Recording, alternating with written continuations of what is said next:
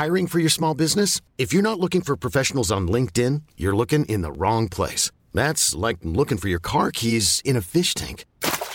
LinkedIn helps you hire professionals you can't find anywhere else, even those who aren't actively searching for a new job but might be open to the perfect role. In a given month, over 70% of LinkedIn users don't even visit other leading job sites. So start looking in the right place. With LinkedIn, you can hire professionals like a professional. Post your free job on linkedin.com slash achieve today. Bonsoir, bienvenue dans le podcast Culture PG du lundi 20 novembre 2017. On est de retour après la trêve internationale. On va débriefer ce soir le PSG Nantes de samedi. Le PSG a gagné 4-1. On va évoquer ensuite le PSG Celtic de mercredi soir. Oui, c'est ça, c'est mercredi. On va dire un petit mot sur la trêve internationale, parce qu'il y a quand même énormément de joueurs du PSG qui ont joué en sélection, donc dans un autre contexte, on, va en parler un peu de tout ça. On finira forcément par les autres résultats des équipes du PSG. un petit mot aussi sur la signature pro de Moussa Diaby, qui a, été plus ou moins officialisée cet après-midi. Bref, on verra.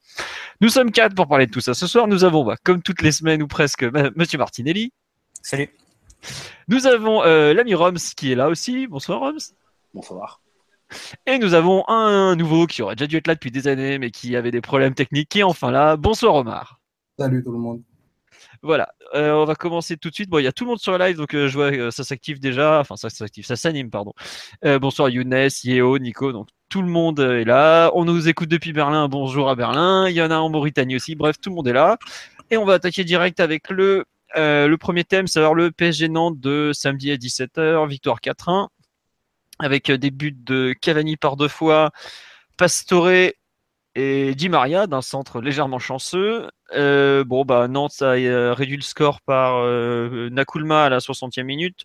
Globalement, une victoire tranquille. qui veut se lancer sur le coup du match pour ce, cette rencontre ah oui, juste un truc, s'il y a des soucis techniques ou de son, n'hésitez pas à me le signaler parce que j'ai pas le, matos habituel, donc c'est possible que moi je vous entende, mais eux, vous, vous nous entendiez pas. Bref, n'hésitez pas à le signaler.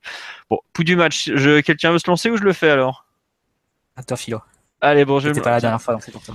C'est vrai que j'étais pas là, j'étais en plein déménagement pour tout vous dire. Euh, donc, euh, bah, j'ai trouvé une euh, bonne, voire très bonne rencontre post-trêve internationale. Je peux vous mentir, j'en ai vu quelques-uns bien horribles ce week-end. je craignais franchement la réception de cette équipe de Nantes, puisque bah, c'était une équipe dure à jouer. Ils avaient eu 15 jours pour préparer la rencontre, alors que nous, on avait des types un peu partout au fin fond de l'Europe jusqu'à l'avant-veille du match pas mal de joueurs qui étaient incertains. Bon, il y a eu le Cavani notamment, Mbappé qui était crevé. Bref, une équipe un peu euh, bis. Et finalement, je trouve qu'on a après un quart d'heure, 20 minutes de réglage, ouais, peut-être un peu plus que ça, les 20-30 minutes, euh, on a quand même un peu déroulé face à une bah, équipe qui défendait en nombre quand même. Euh, j'ai été surpris par exemple du nombre de tirs à la mi-temps, j'ai trouvé plutôt intéressant. Et puis bah deux fois deux buts par mi-temps une prestation d'ensemble vraiment sympa, une envie d'aller jusqu'au bout de l'avant. Je trouve que ça fait partie des très bonnes prestations à domicile, de celles qu'on aime voir. Et euh, autant, il faut rappeler que l'année dernière, on n'a pas vu que des chefs-d'œuvre hein, au parc. Euh, autant cette année, il y a vraiment une qualité de jeu, je trouve, à domicile qui est quand même euh, assez importante et qu'il faut souligner. Donc ça fait, je trouve, partie des bonnes prestations à la maison, dans un contexte n'est pas si évident que ça entre Trêve et Ligue des Champions. Donc euh, un match que j'ai vraiment bien apprécié au final, et même si bon tout n'a pas été parfait comme d'habitude, qu'il y a eu un trou à l'heure de jeu et autres, mais une rencontre dont il faut saluer un peu la, continuité et vraiment le, comportement général, je trouve, du PSG euh, par rapport au, contexte, comme j'ai dit. Voilà un peu mon ressenti. Euh, bon, allez, on va lancer un des petits nouveaux, enfin des petits nouveaux, pas vraiment. Omar, sur le match en général, qu'est-ce que tu en as pensé, tiens?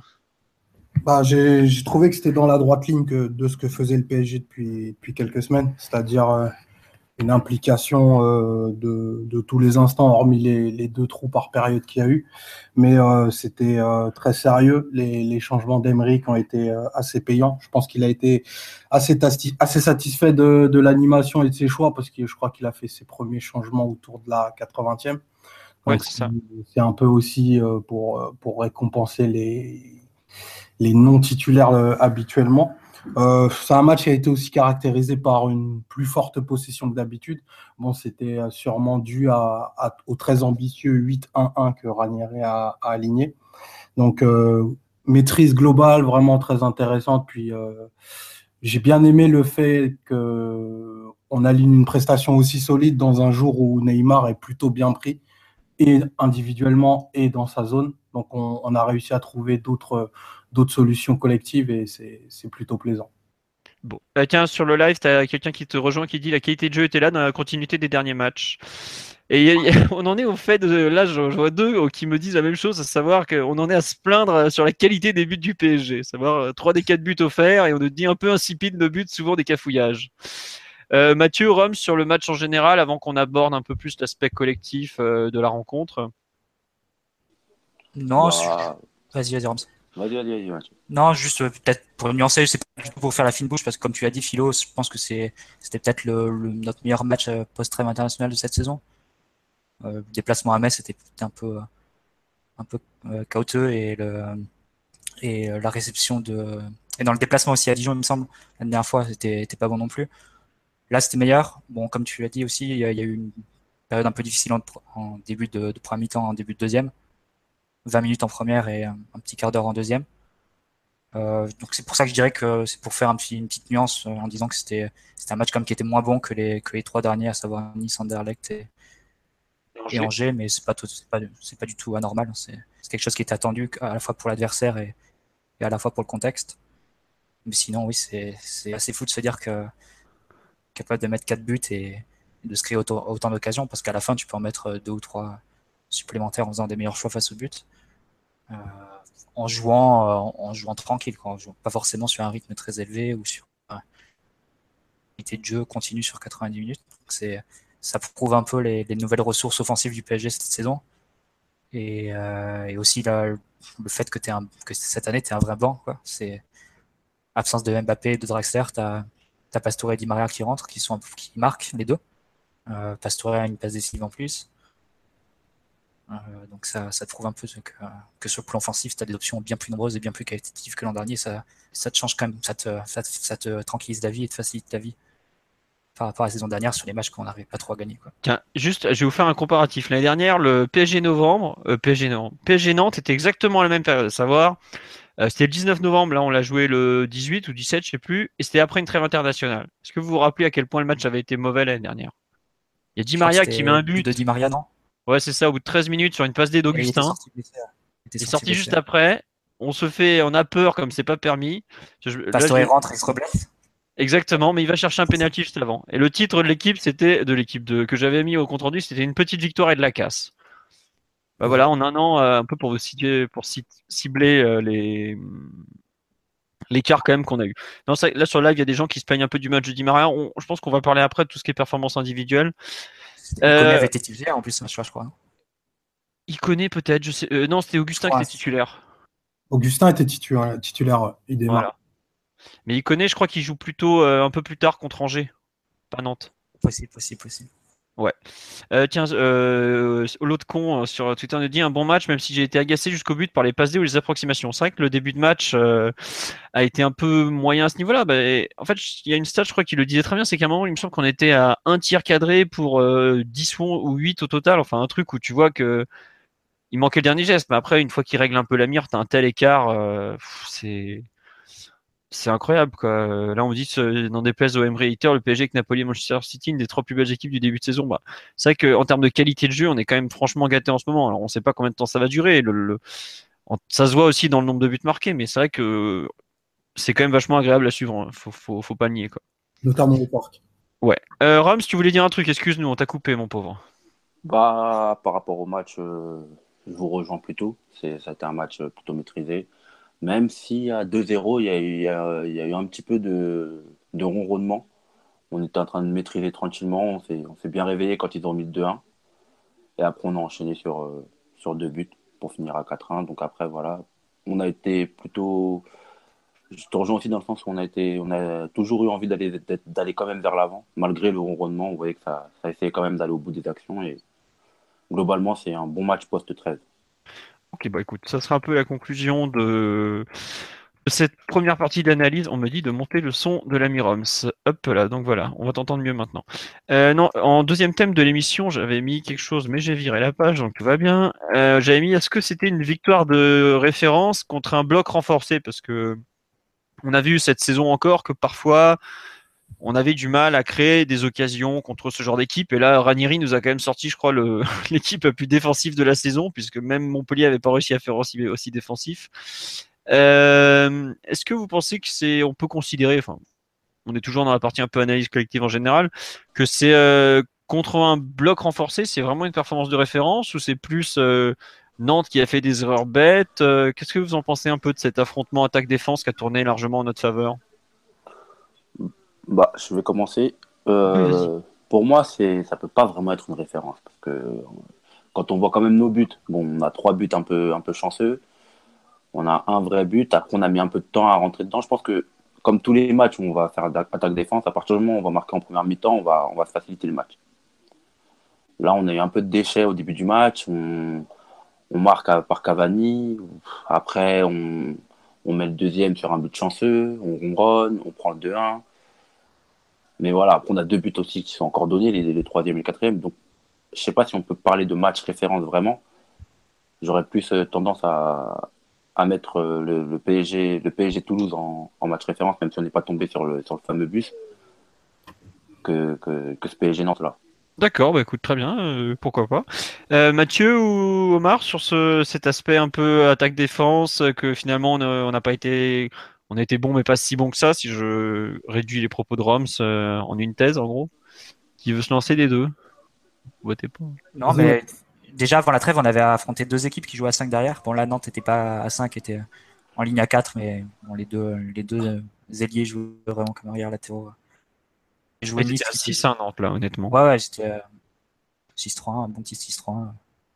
Qu'on a l'habitude d'affronter en même temps en Ligue 1, donc bon, c'était pas, pas une nouveauté. Euh, mais avant la trêve, on avait joué Nice qui était en, en 5-3-2 et Angers qui était en 5-3-2 aussi. Bon, ça avait fait 3-0 euh, et 5-0, il me semble. Euh, non, sinon, je pense que ça, ça vient aussi du profil des joueurs qui sont alignés. En fait, si tu prends la, référence mauvaise entre guillemets face à, un but cette saison, c'est Montpellier.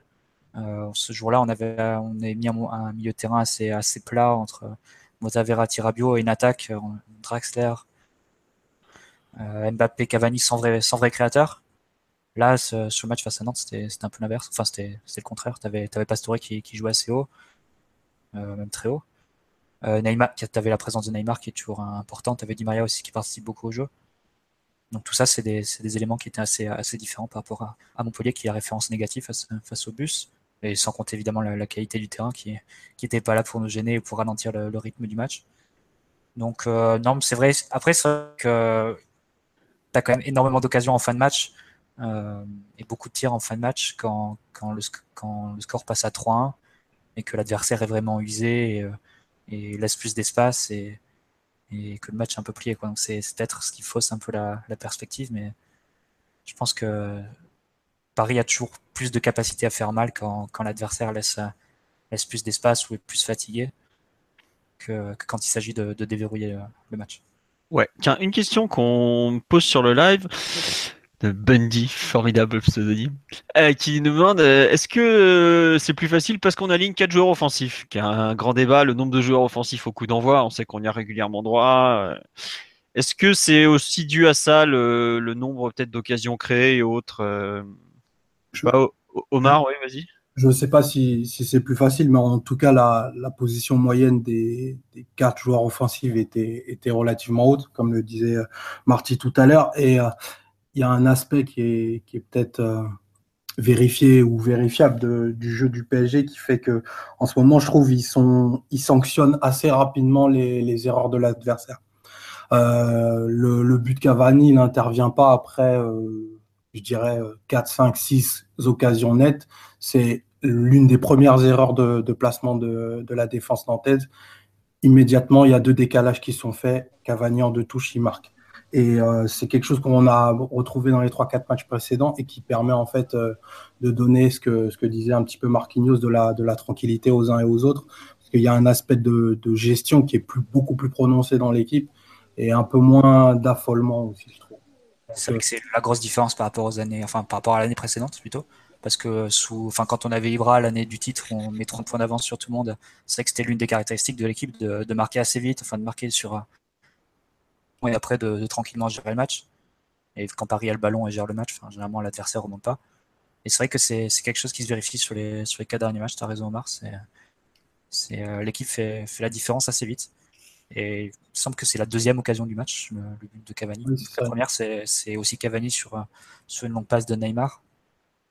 Et sinon, c'est la deuxième, il me semble. Donc, euh, ouais, c'est l'une des facultés du PSG. Après, c'est vrai que c'est un facteur qui est qui peut vite changer. quoi. C'est pas quelque chose sur, sur lequel tu peux t'appuyer normalement, euh, tu peux compter tout au long d'une saison. quoi. Non, mais... Il y a forcément des moments d'une saison où ça va pas rentrer, où ça va être un peu plus, un peu plus compliqué. tout à fait. Et en fait, L'idée, c'est que je pense que ben, le juge de paix, bien entendu, sera toujours là, la Ligue des Champions, mais Emery est dans une idée de faire grossir la palette des joueurs. Ils sont en capacité, il en parlait, je crois que c'était euh, en septembre, de, ben, de contrer et de souffrir quand il va le falloir et euh, de maîtriser les matchs et de dicter le tempo à, d'autres moments. Et euh, ben, la Ligue 1 étant en ce moment un grand atelier pour le PSG, les différentes oppositions qu'ils trouvent leur permettent de travailler tout ce, ce style d'opposition. Et c'est assez intéressant. Je trouve que c'est vraiment un match qui, qui, a du sens pour moi. Et d'ailleurs, on n'en parle pas assez, mais on a vu que l'année dernière, on avait beaucoup de matchs sur la défense à 5, même en début de saison, quand Synthé, je crois qu'ils viennent à 5, 5-3-2 de mémoire. Ils nous gênent pas mal. Vous ne trouvez pas qu'il y a une, euh, une vraie progression des joueurs? Bon, certes, en termes de qualité, l'effectif est extraordinaire, mais peut-être aussi de la, façon dont on s'approche des buts, la façon dont on va jouer, euh, la façon dont, le staff peut-être va prendre en compte les comment dire, va préparer les rencontres. Là, je, repense en fait à une remarque que faisait Victor il y a quoi, il y a facile un an, il disait ouais, vous vous contentez trop peu, c'est pas normal des mi-temps du PSG où il y a euh, 5 tirs par exemple, ou même pas 3 tirs dont un cadré. Et là, ça fait quand même quelques mois que on arrive, même contre des bus. Bon, alors il y a l'exemple de Montpellier qui est vraiment le contre-exemple le plus flagrant, ou Marseille avec deux fois des pelouses dégueulasses et, des joueurs qui soit étaient pas très concentrés, soit ça allait pas. Mais au, parc, on a plus de problème, à savoir les bus. On est revenu à la situation que tu décris, Marty, il y a, il y a deux ans, quand Zlatan, euh, bon, bah, il réglait le match en un quart d'heure, et puis après, on faisait mus, quoi. Mais je trouve qu'il y a une vraie progression de, l'équipe, la façon de gérer aussi ce genre de, match, où ils s'inquiètent pas, ils prennent leur temps, ils arrivent à, mettre des gros temps forts parce que le but de Cavani ou suite Di Maria, je sais plus, en gros, il arrive après une succession d'occasions, de temps forts où Nantes est vraiment au bord de la rupture. Et je trouve que c'est quelque chose sur lequel on a beaucoup progressé, sa capacité à vraiment soit sanctionner tout de suite, comme tu le dis, soit petit à petit imprimer, imprimer, imprimer, imprimer jusqu'à ce que ça craque. Et avant, on n'arrivait pas forcément sur ce genre d'adversaire qui, euh, en gros, te laisse la balle et te met face à ton destin un peu dans le sens où bah, si tu fais rien, il se passera rien tu crains rien, mais tu marqueras pas. Euh, on arrive beaucoup mieux à aborder ce genre de, situation euh, un peu particulière. Et ben là, tu vois, par exemple, il y a Io sur live qui dit Ouais, on s'est grandement amélioré la récupération, surtout on arrive bien plus vite devant le but. Mais je trouve qu'il y a un peu de ça. Il y a une progression dans pas mal de secteurs sur ce genre de match, ce qui font qu'on se les rend vraiment faciles. Après, c'est sûr, bon, marque de but avant la mi-temps, c'est vraiment bien. Euh, il y a aussi de la confiance et tout, mais je trouve que dans l'approche de ces rencontres, c'est peut-être là qu'est la plus grosse progression. Alors, le staff a peut-être compris un peu mieux euh, comment les aborder Puisque c'est un truc qu'ils ont, je pense que c'est un truc qu'ils ont vraiment découvert à Paris, plus que ce qu'ils imaginaient euh, auparavant, parce qu'évidemment quand euh, un club de merde venait jouer à Séville, il jouait, il venait pas en 3-3-3, en 3-4-3 pardon. Enfin bref, c'est quelque chose qu'ils ont appréhendé avec le temps et qui, je trouve, petit à petit en train de payer. Alors après, c'est sûr que la qualité de l'effectif aide énormément. voilà, on me dit aujourd'hui il y a Neymar, Cavani, Di Maria, etc., etc. Oui, mais après c'est des situations un peu différentes sur chacun des matchs. Philo, je pense que prendre le match face à, à Nice euh, tu vas l'aborder avec euh, pas mal de ballons un peu dans, le dos de la défense, euh, des cloches de Di Maria vers Cavani. Le match face à Angers, c'est un peu différent. C'est c'est des appels vraiment entre le, troisième central et le latéral d'Angers, exploité soit par Mbappé, soit par Traxler, soit par même Rabiot, sur des passes de Daniel Alves à chaque fois. Donc c'est après c'est as raison d'insister sur l'approche globale, mais après il y a forcément des, des choses qui sont plus liées aux, caractéristiques de l'équipe que, que tu rencontres. Oui, bien, bah évidemment. Après, tu vois, je trouve que Nantes a, eu un plan euh, qui demandait une surdébauche d'énergie. Forcément, ils ont tiré la langue. Je pense que c'est pas un hasard s'ils font des bonnes, des bonnes entames, mais qu'après, bah, tu vois qu'ils explosent en vol. Je crois que c'est Rongier à la mi-temps qui, je crois que c'est, qui était déjà à deux doigts de dire bon les gars, je sais pas comment on va tenir. J'ai eu l'impression de revoir Ben Arfa Lyon quand il nous a expliqué après une mi-temps qu'il était cuit. Quoi. Je sais pas si vous vous rappelez de cette déclaration d'anthologie. Euh, là, il y a une usure. Euh, enfin, il Rongier en plus il suivait Verratti qui est un peu partout, enfin qui a une grande liberté sur le terrain, donc c'est ça devait être compliqué le match pour lui. Non, et... Toute qu'il y a en attaque et au milieu surtout. Ouais. Enfin, donc je trouve non, c'est c'est vraiment l'approche globale sur les bus que je trouve euh, vraiment positive en fait en gros. Bon, sur ce, on va avancer un peu, on va passer euh, dans les sous-thèmes. Euh, la partie sur l'intégration de Pastore comme milieu de terrain. Alors je sais pas si vous vous rappelez avant le avant la rencontre, Emery il avait même pas cité dans la liste des solutions possibles en relayeur pour pour prendre la suite en l'absence de Mota. C'est finalement lui, finalement lui pardon, qui a été choisi à la place de Draxler, qui était un peu, un peu crevé. Euh, qu'est-ce que vous en avez pensé de Pastore en relayeur? Et est-ce qu'on en fait déjà un vrai concurrent à Draxler qui est aujourd'hui le quatrième milieu de terrain? De, de l'effectif et qui est donc indirectement titulaire en l'absence de Mota Qui veut se lancer? Bah, Rome, on t'a pas entendu depuis un certain temps. Pastore relayeur? Ah, mais moi, en tant que grand pastoriste. Euh, oh là là, mon Dieu. non, mais euh, non, moi, j'ai trouvé qu'il a fait un très bon match. Après, en... après c'est pas, c'est, pas non plus le, très, le gigantesque Pastore qu'on a pu voir euh, auparavant. Je trouve qu'il a été très très bon dans ce qu'il a fait, mais toujours, il n'est pas encore à 100% et je pense que ça se voit un petit peu. Et notamment un peu de déchets en première mi-temps avant, avant, avant sa passe D. Après, voilà, c'est du Pastore. Quand, euh, quand il a le jeu face à lui, on sait très bien que c'est très très fort. Le mettre en, milieu relayeur, je trouve que c'est même limite plus utile que, que de le mettre à, à, gauche. Vu notre système de jeu où, il apporte un peu de fluidité dans, au milieu. Mais après, pour moi, Draxler a quand même pris une, bonne avance. Qu'il euh, se projette un peu plus que, que lui dans, dans, la surface de réparation. Il apporte un vrai surnombre, un peu comme Matuidi. Et pourtant, on sait que je ne suis pas un fan de Matuidi. Mais euh, s'il apportait, bah, Draxler l'apporte un petit peu. C'est-à-dire qu'il se projette, il apporte du surnombre. Et après, en qualité technique, bah, il a, il a, ça, ça se vaut, c'est positif. Donc pour moi, Draxler a quand même un peu de vent. Et Pastore a encore, euh, encore pas mal de choses à faire avant de retrouver une place euh, en tant que numéro 4. Tiens, juste sur live, on signale euh, l'ami Pitch, toujours présent, de dit Pastore est celui qui a touché le moins de ballons parmi les trois milieux avec 77. Euh, dans cette euh, donc ça confirme un peu ce que tu dis, c'est avoir moins d'impact aussi que Draxler et une place peut-être encore à retrouver. Mais Draxler c'est toujours celui qui touche le moins de ballons au milieu de terrain aussi. Oui, oui, mais ça je sais bien. je sais pas 77 par rapport à Draxler, j'ai plus les chiffres. Il me semble que Draxler montait à 90 dernièrement en relayeur. Ça a vérifié, mais comme ça j'y mettrai pas même à côté. ah, et puis il faut pas oublier que Pastore est sorti, est sorti que au bout de 80 minutes. C'est un truc. Euh, non, mais il y a quelque chose en fait qui m'a. Quand on se rappelle de Pastore euh, relayeur contre Sainté, parce que c'est le dernier match où on l'a vu vraiment relayeur, il avait été catastrophique, je sais pas si vous vous rappelez. Voilà. Euh, là, il a été plutôt bon. Est-ce que vous pensez que c'est lié au schéma de jeu C'est lié à la façon dont l'adversaire l'avait pris C'est lié à lui Comment vous expliquez cette cet écart de performance entre un. Parce que bon, il est passé juste de droite à gauche et il remplaçait Verratti alors que là, il remplaçait Rabiot. Est-ce que vous pensez que c'est juste lié à ce bah. changement de place? Enfin... Bah déjà, déjà, Pastore a toujours été meilleur avec Verratti sur le terrain. Parce que la transition, la transition basse est faite, donc lui, il s'occupe de la transition haute. Et Pastore n'est pas capable de faire que Verratti fait, comme Verratti est moins capable de faire que, que Pastore fait. Donc ça veut dire que quand Verratti s'occupe de la première relance, après lui, il est un peu plus libre pour être directement dans la zone dans, le camp adverse. Pastore, le problème, c'est que son jeu est très à risque. Donc, dès qu'il est, dès qu'il est obligé de faire la transition basse, il, euh, il, en perd, il perd énormément de ballons. Après, quand il arrive dans la, dans la moitié de terre adverse, là, c'est autre chose. Et c'est là qu'il est très bon. Donc, euh, pour moi, c'est la, la, présence de Verratti est primordiale pour voir, pour voir le meilleur de Pastore. Oui, Omar, vas-y, vas-y. Au-delà de ça, j'ai trouvé que, je ne sais pas si c'était une, une, consigne d'Emery ou pas, il, a été déchargé des, des courses de transition défensive notamment. Donc euh, il, a joué assez peu de duels et il s'est surtout concentré sur le sur le, le, dernier tiers du terrain, là où clairement il est, il est le meilleur en travers sa, sa vista et, sa qualité de passe. Euh, pour moi, c'est clairement il peut peut plus jouer relayeur si euh, il évite 80% des, des duels et il fait pas les courses défensives. À un moment, ce sera ce sera pas possible.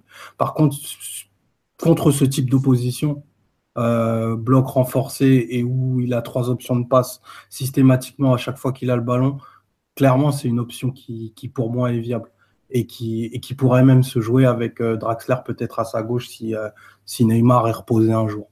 Donc, c'est c'est une option qui va nous servir probablement jusqu'à décembre et, et probablement pas au-delà, si, si, on s'en réfère à, à, ce qui se dit ici et là.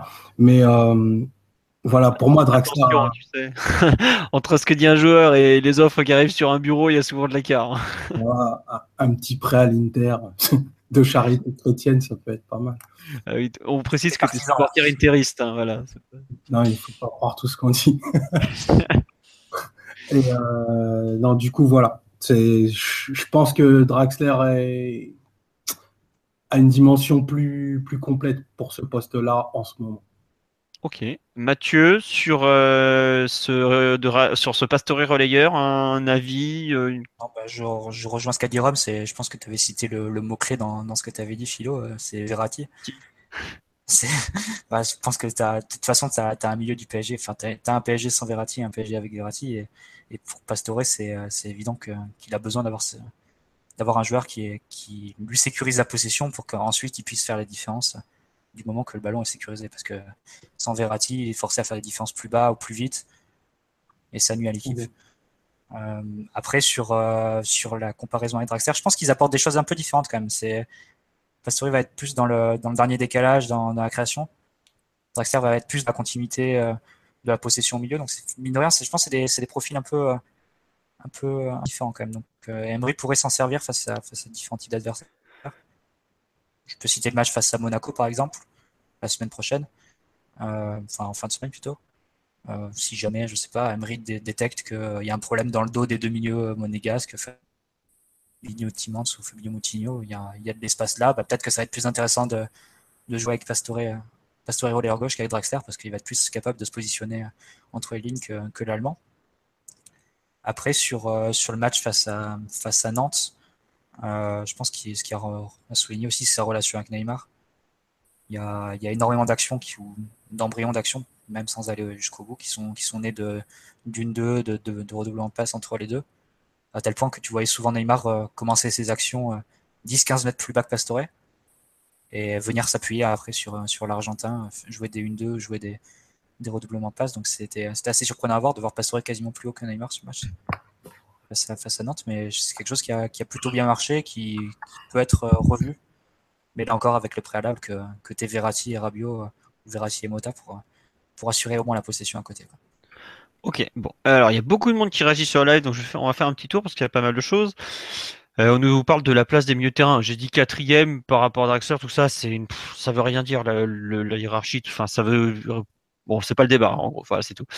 Euh, on nous dit Draxler a toujours l'avance, qui récupère plus de ballons. Bon, ça, effectivement, Draxler, euh, même s'il il fait que des interceptions, il récupère la balle. Enfin, il en récupère au moins pas mal. Euh, on nous parle effectivement de la capacité de Pastore à tenir sur la durée. Mais ça, bon, après, il a dit qu'il avait qu'il travaille désormais avec des gens à part, en dehors du club. bon, très bien, à voir. Ça, honnêtement, on peut pas juger nous. Euh, on voit juste qu'aujourd'hui, il a encore un peu peur de, de, mettre le pied des duels. Je sais que par exemple, avant, euh, je crois que c'était avant le déplacement à Angers, il n'avait pas été considéré par le staff dans le milieu parce que quand il fallait se frotter à Angers au duel, euh, il le considérait comme pas prêt. Puis je crois que c'était contre Nice. Au moment où on voit qu'il évite le duel, bon. On verra sur la durée, ça aussi, ça fait partie de, de sa reconstruction physique, mais ça, on peut pas anticiper. Quoi. On nous demande est-ce qu'il veut se montrer pour le mercato? Bah bon, ça on saura jamais, mais bon, en tout cas, il a clairement ouvert la porte après la rencontre. Certains trouvent ses, ses déclarations un peu décalées, sachant qu'il est tout le temps, euh, enfin qu'il est souvent absent, mais bon, ça, les déclarations, on verra plus tard. Euh, on nous dit effectivement euh, sa performance est liée à la présence de Verratti, Cavani, Di Maria, les automatismes qu'il peut avoir avec ses joueurs facilitent son jeu. Il y a effectivement un peu de ça, c'est vrai que c'est joueurs qu'il connaît bien, ça fait bientôt ouais, je suis un certain nombre d'années qui joue avec les, trois, notamment Verratti. Euh, on nous dit Draxler sera certainement plus efficace quand des, équipes jouent un peu plus avec plus de travail à faire au milieu. Pastore doit être placé quand il sera dans un fauteuil au milieu à ne, se soucier que de distiller des passes magiques.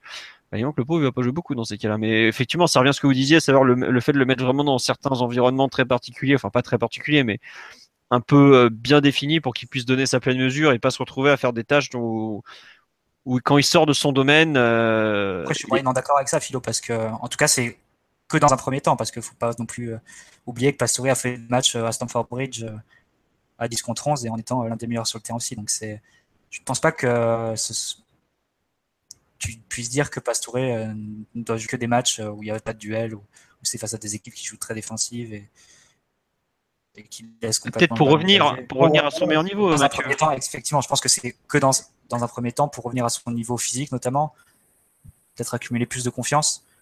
Euh, parce que comme tu l'as dit, le, le duel qu'il évite face à Nice, euh, tu vois que c'est un joueur qui est pas qui a quand même perdu en termes de, de confiance et d'estime. Euh, donc le temps qu'il revienne à qu'il revienne à ce niveau-là, ouais, ça je suis d'accord. Mais après, à Pastore à 100%, tu peux le mettre. Enfin, je vois pas d'opposition contre lesquelles il pourrait pas jouer en fait. Oui, il y en a un de ou Drums qui voulait parler. Je sais pas lequel c'était. Non, non, mais je, je, suis d'accord avec ça. Je pense que c'est surtout dans le cadre de, de, sa, de sa reconstruction. On parle quand même d'un joueur du coup qui, qui, a, pas mal souffert ces, ces, deux dernières années et ça lui a ça lui a pas donné en continuité. Mais euh, le, le, parallèle que tu faisais avec euh, avec ce qui s'était passé à, Stamford Bridge, c'est sûrement la meilleure période de, de, Pastore au PSG quoi. Quand il n'est pas quand il est pas handicapé par ses problèmes physiques euh, à ce moment-là bah, il nous fait quasi, euh, il fait vraiment 6 ou 7 mois euh, d'un très très grand niveau. C'est clair. Mais d'ailleurs, juste pour rebondir sur l'histoire du, je sais pas si on peut en parler, Philo, enfin l'histoire du transfert ou des rumeurs de. Oui, bah oui, on, est, on, est, sur un thème pastoré, autant qu'on en parle, oui. Non, bah, c'est juste pour dire qu'à un moment, enfin, on verra les, les offres qu'il y aura. Bon, je suis pas persuadé que l'Inter euh, nous fasse une offre d'une grande d'un grand intérêt pour nous. Mais même, ah, si, après, après avec option d'achat, payable en 25 fois, ça peut être. Non, bien ils vont nous proposer, tu sais, Joao Mario plus euh, voilà. plus 20 millions, enfin tu vois un truc. Un truc 20 millions obligatoires en 2019. enfin, tu vois, genre de... Mais enfin, même à supposer qu'ils offrent 20 millions, enfin Paris, il faudra quand même qu'ils se, qu se posent la question de l'intérêt sportif de vendre. Parce que euh, tu gagnes pas la Ligue des Champions, tu vas pas loin en Ligue des Champions. Euh, avec seulement 11 joueurs, tu as besoin de, de, 2-3 joueurs entre le milieu et l'attaque pour, pour euh, soit faire tourner, soit pour remplacer, soit pour, euh, euh, ouais, soit pour remplacer quand les, joueurs sont, absents pour les grandes échéances. Et là, il me semble que tu les as avec Mota, Pastore, que ce serait un peu, un peu dangereux de la part du PSG de, de sacrifier cet équilibre-là dès, dès, janvier. Sachant que si tu regardes un peu le panorama européen des autres équipes, même si évidemment c'est amené à évoluer, tu as quand même tendance à dire que c'est peut-être l'année ou jamais pour la des Champions. Quoi. Donc ce serait peut-être dommage de t'affaiblir et de, de, couper la, branche sur laquelle, sur laquelle tu es assis. Quoi. Ouais. Euh, bah non, mais après, c'est. Je comprends aussi, tu vois, tous les joueurs, ils sont là en mode ouais, la Coupe du Monde ci, la Coupe du Monde là, mais aussi les types, vous, vous signez des contrats. Euh, voilà quoi. Quand vous étiez pas là, euh, ton avenir, si tu commences à t'en préoccuper six mois avant la compétition, fallait t'y prendre un peu plus tôt quoi. Et je pense que le PSG, il y en a plein qui, qui vont se pointer au mois de janvier en mode ouais, chef, je voudrais être prêté. On va leur dire, mais attends, mais non, tu dégages quoi. Ça dépendra déjà des offres. Et on sait qu'ils vont pas tous partir. Hein. Je pense que ça sera premier arrivé, premier servi ou pas loin parce que bon, on sait qu'il y, aura probablement des ventes. Bref, on verra. Mais euh, comme tu dis, après, il faudra voir aussi euh, ce que veulent les joueurs et tout. Et comme tu dis, euh, certains, enfin Pastore, comme il le dit lui-même, euh, ma polyvalence, des fois, ça m'a desservi. Mais là, ça va peut-être le desservir dans le sens où le PSG ne voudra pas forcément le libérer parce que il peut jouer pratiquement trois ou quatre postes. Et dans l'effectif, il n'y a pas grand monde. Hein. Tu vois, un, un, Lucas, par exemple, dont on ne sait pas quoi faire, il joue qu'un poste. forcément, il est encore plus proche de la sortie. Et je suis pas sûr que le PSG soit très, soit forcément intéressé par vendre Pastore parce que son contrat finit en 2019. c'est ce qui avait été annoncé au moment de la signature en 2015 ou 2000, ouais, 2015, c'était annoncé. Et il y avait une histoire d'option pour une année supplémentaire, sauf qu'on pouvait pas l'activer parce que euh, les contrats de la LFP ne permettaient pas d'aller aussi loin. À mon avis, il est plus jusqu'en 2020 qu'en 2019, et donc ça veut dire qu'on a encore un peu de marge. Mais euh, ça va être compliqué. Euh, là, par exemple, on me demande est-ce que vous ne trouvez pas osé la déclaration de Pastore qui, qui, alors qu'il joue dès qu'il est apte? Ouais, enfin, oui, mais entre guillemets, c'est le jeu, quoi. Il sait qu'il est dans un effectif XXL, qu'il a loupé sa chance en début de saison en se foirant contre saint avant ensuite de faire, euh, comment ça s'appelle, de faire, de perdre son temps là avec le mollet et tout, de retomber et tout ça. Puis c'est que des déclarations de joueurs, honnêtement, ce qui compte, c'est le terrain, c'est parce que les mecs racontent. Hein. Enfin, et puis il n'est pas, il est pas forcément coutumier du fait. Au contraire, on parle plutôt d'un joueur qui, qui, cesse de clamer euh, son amour du club et, et de la ville. Euh, il se dit probablement qu'il a un coup à jouer en sélection parce qu'il a été euh, aussitôt apte, pratiquement aussi, aussitôt rappelé par, euh, par Sampaoli. Bon, il a fait euh, deux entrées qui ne l'ont pas forcément Bon, ça n'a pas été le pire, honnêtement. Mais bon, voilà. Euh, et on parle d'un joueur qui, malgré euh, deux ans de blessures continues, garde quand même une cote, et je regarde du côté de l'Italie, assez importante par rapport au, à ses prestations sur ces deux dernières années. Donc, euh, ouais. Voilà, c'est, enfin, il n'y a pas de, il a pas de surprise à ces déclarations et il n'y a pas de, de, drame non plus. Quoi. Ouais. Non, moi, on, parle je on, parle aussi d'un joueur qui a, qui a, déjà 28 ans, donc euh, il le sait que c'est peut-être sa dernière, voire son avant-dernière Coupe du Monde. Il en a joué qu'une seule quand il avait euh, 21 ans, je crois. Oui. Donc voilà, euh, au bout d'un moment, lui, il est, il, est, il est, conscient du fait que, comme tu as dit, là, il a loupé sa chance. Et il le sait que ça va être compliqué pour lui d'avoir du temps de jeu conséquent dans l'équipe. Donc euh, voilà, après, c'est des déclarations de joueurs. Hein. Il, euh, il, veut jouer, il dit lui, il veut jouer. Et c'est peut-être la première fois qu'il ouvre vraiment la porte à un départ de Paris. Donc c'est peut-être aussi qu'il a, eu un message, euh, un message lui disant que, bah, il était, comme il l'a dit, il partira le jour où il se sentirait plus important. Tu nous dit, il avait toujours dit qu'il serait le premier à venir et le dernier à partir. Mais bon, ça après, comme tu dis, 20, 28 ans aujourd'hui, il pense forcément un peu différemment. Hein. Il a dit ça, il, avait, il en avait trois ans, deux ou trois ans de moins. Bon, il faudra voir ce que ça va donner. Non, moi, il y a un, un point sur lequel je voudrais revenir. Oui. Donc, euh, c'est un peu le dernier, il a raison. Ouais. Et puis bon, je pensais honnêtement que Matuidi partirait pas, tu vois, il est parti, donc on verra. Non, juste, il y a moi, il y a un point qui m'a un peu choqué dans sa prestation, c'est, euh, je sais pas ce que vous en pensez, en fait, c'est qu'il a pris l'axe, globalement. Et j'ai trouvé qu'il avait il a un peu il a beaucoup couru, il avait, comme d'habitude, il s'est pas dispersé, mais il s'est montré très disponible dans une zone assez large axiale. Et en fait, j'ai trouvé qu'il avait repoussé les deux ailiers, qui étaient Di Maria et Neymar, beaucoup sur les côtés.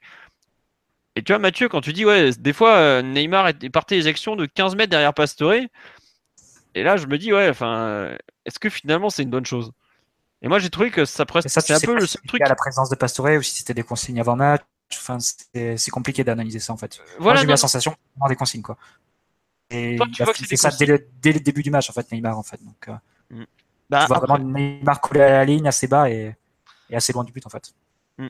Bah ouais, mais après tu vois, le problème c'est que voilà, coller à la, la ligne et après il y a Di Maria un peu pareil aussi je sais pas, c'est un peu le, le doute que j'ai par rapport à cette euh, position, ce positionnement de Pastore relayeur gauche, c'est qu'il va se retrouver en 10 et finalement on se retrouve un peu dans le, le problème du 4-2-3-1 qu'on avait un peu plus tôt dans la saison.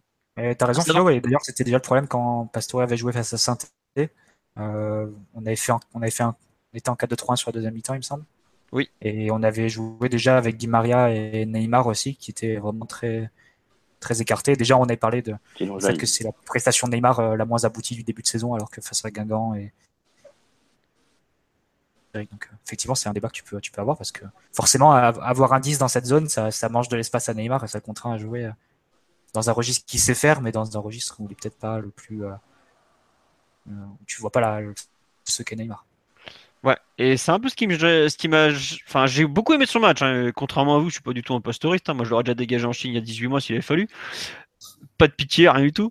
Mais non, plus sérieusement, euh, c'est un peu ce qui ce qui m'a plu dans sa prestation, c'est cette influence qu'il est capable d'avoir. Mais ce qui m'embête un peu, c'est à moyen terme.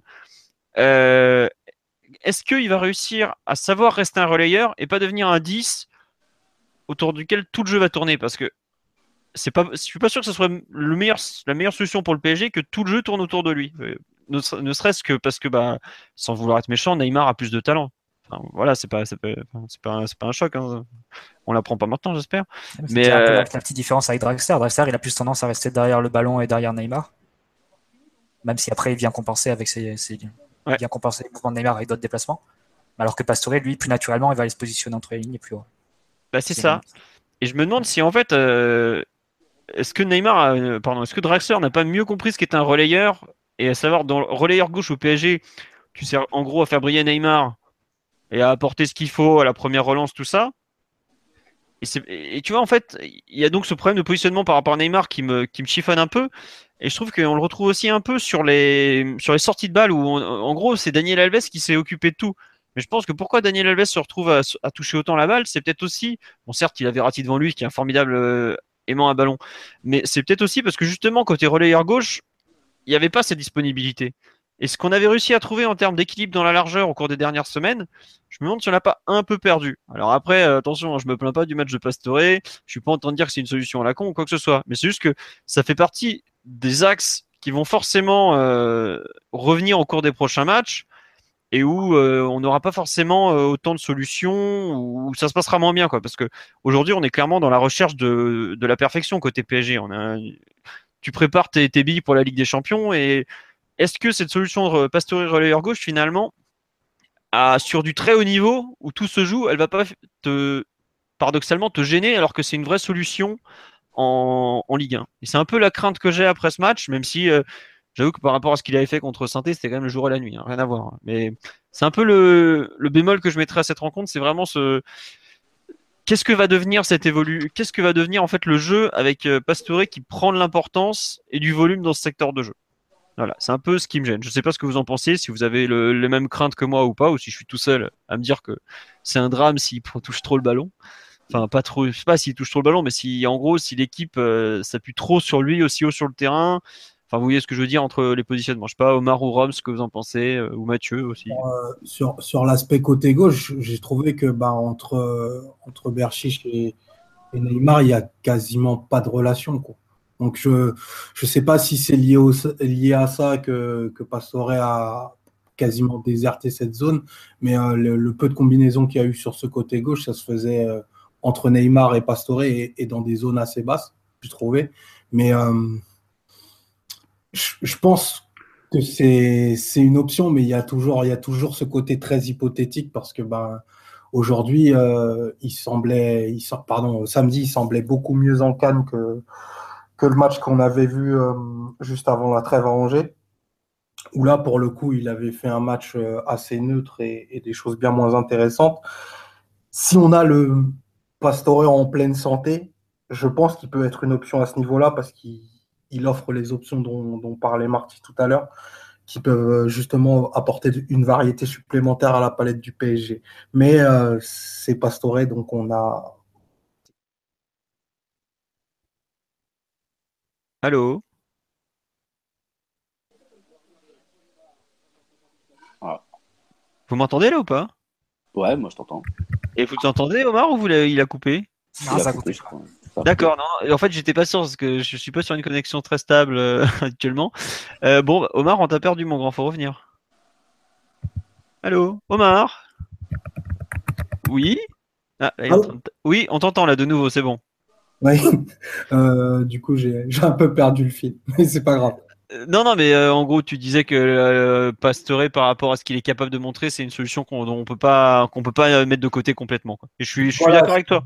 C'était juste, attends, juste, je finis. Pas totalement à partir du moment où, où il arrive à avoir de la continuité physique, on, on, est quand même en fait face à un joueur qui, qui a une palette, je dirais, assez large et qui est surtout en capacité d'appliquer le, le plan d'Emery assez de manière assez intéressante à plusieurs endroits. Donc c'est c'est pour ça que c'est une option qu'il faut pas négliger et, je partage ce que disait Marty euh, également sur le mercato d'hiver, euh, ne pas se précipiter pour le vendre parce que garder un noyau dur de 14 à 15 joueurs de très haut niveau sur une deuxième partie de saison, bah depuis l'arrivée de QSI, on l'a jamais eu et jamais fait. Donc ça vaut le coup de, de voir si on arrive à aller au bout de l'aventure avec ce, ce noyau-là.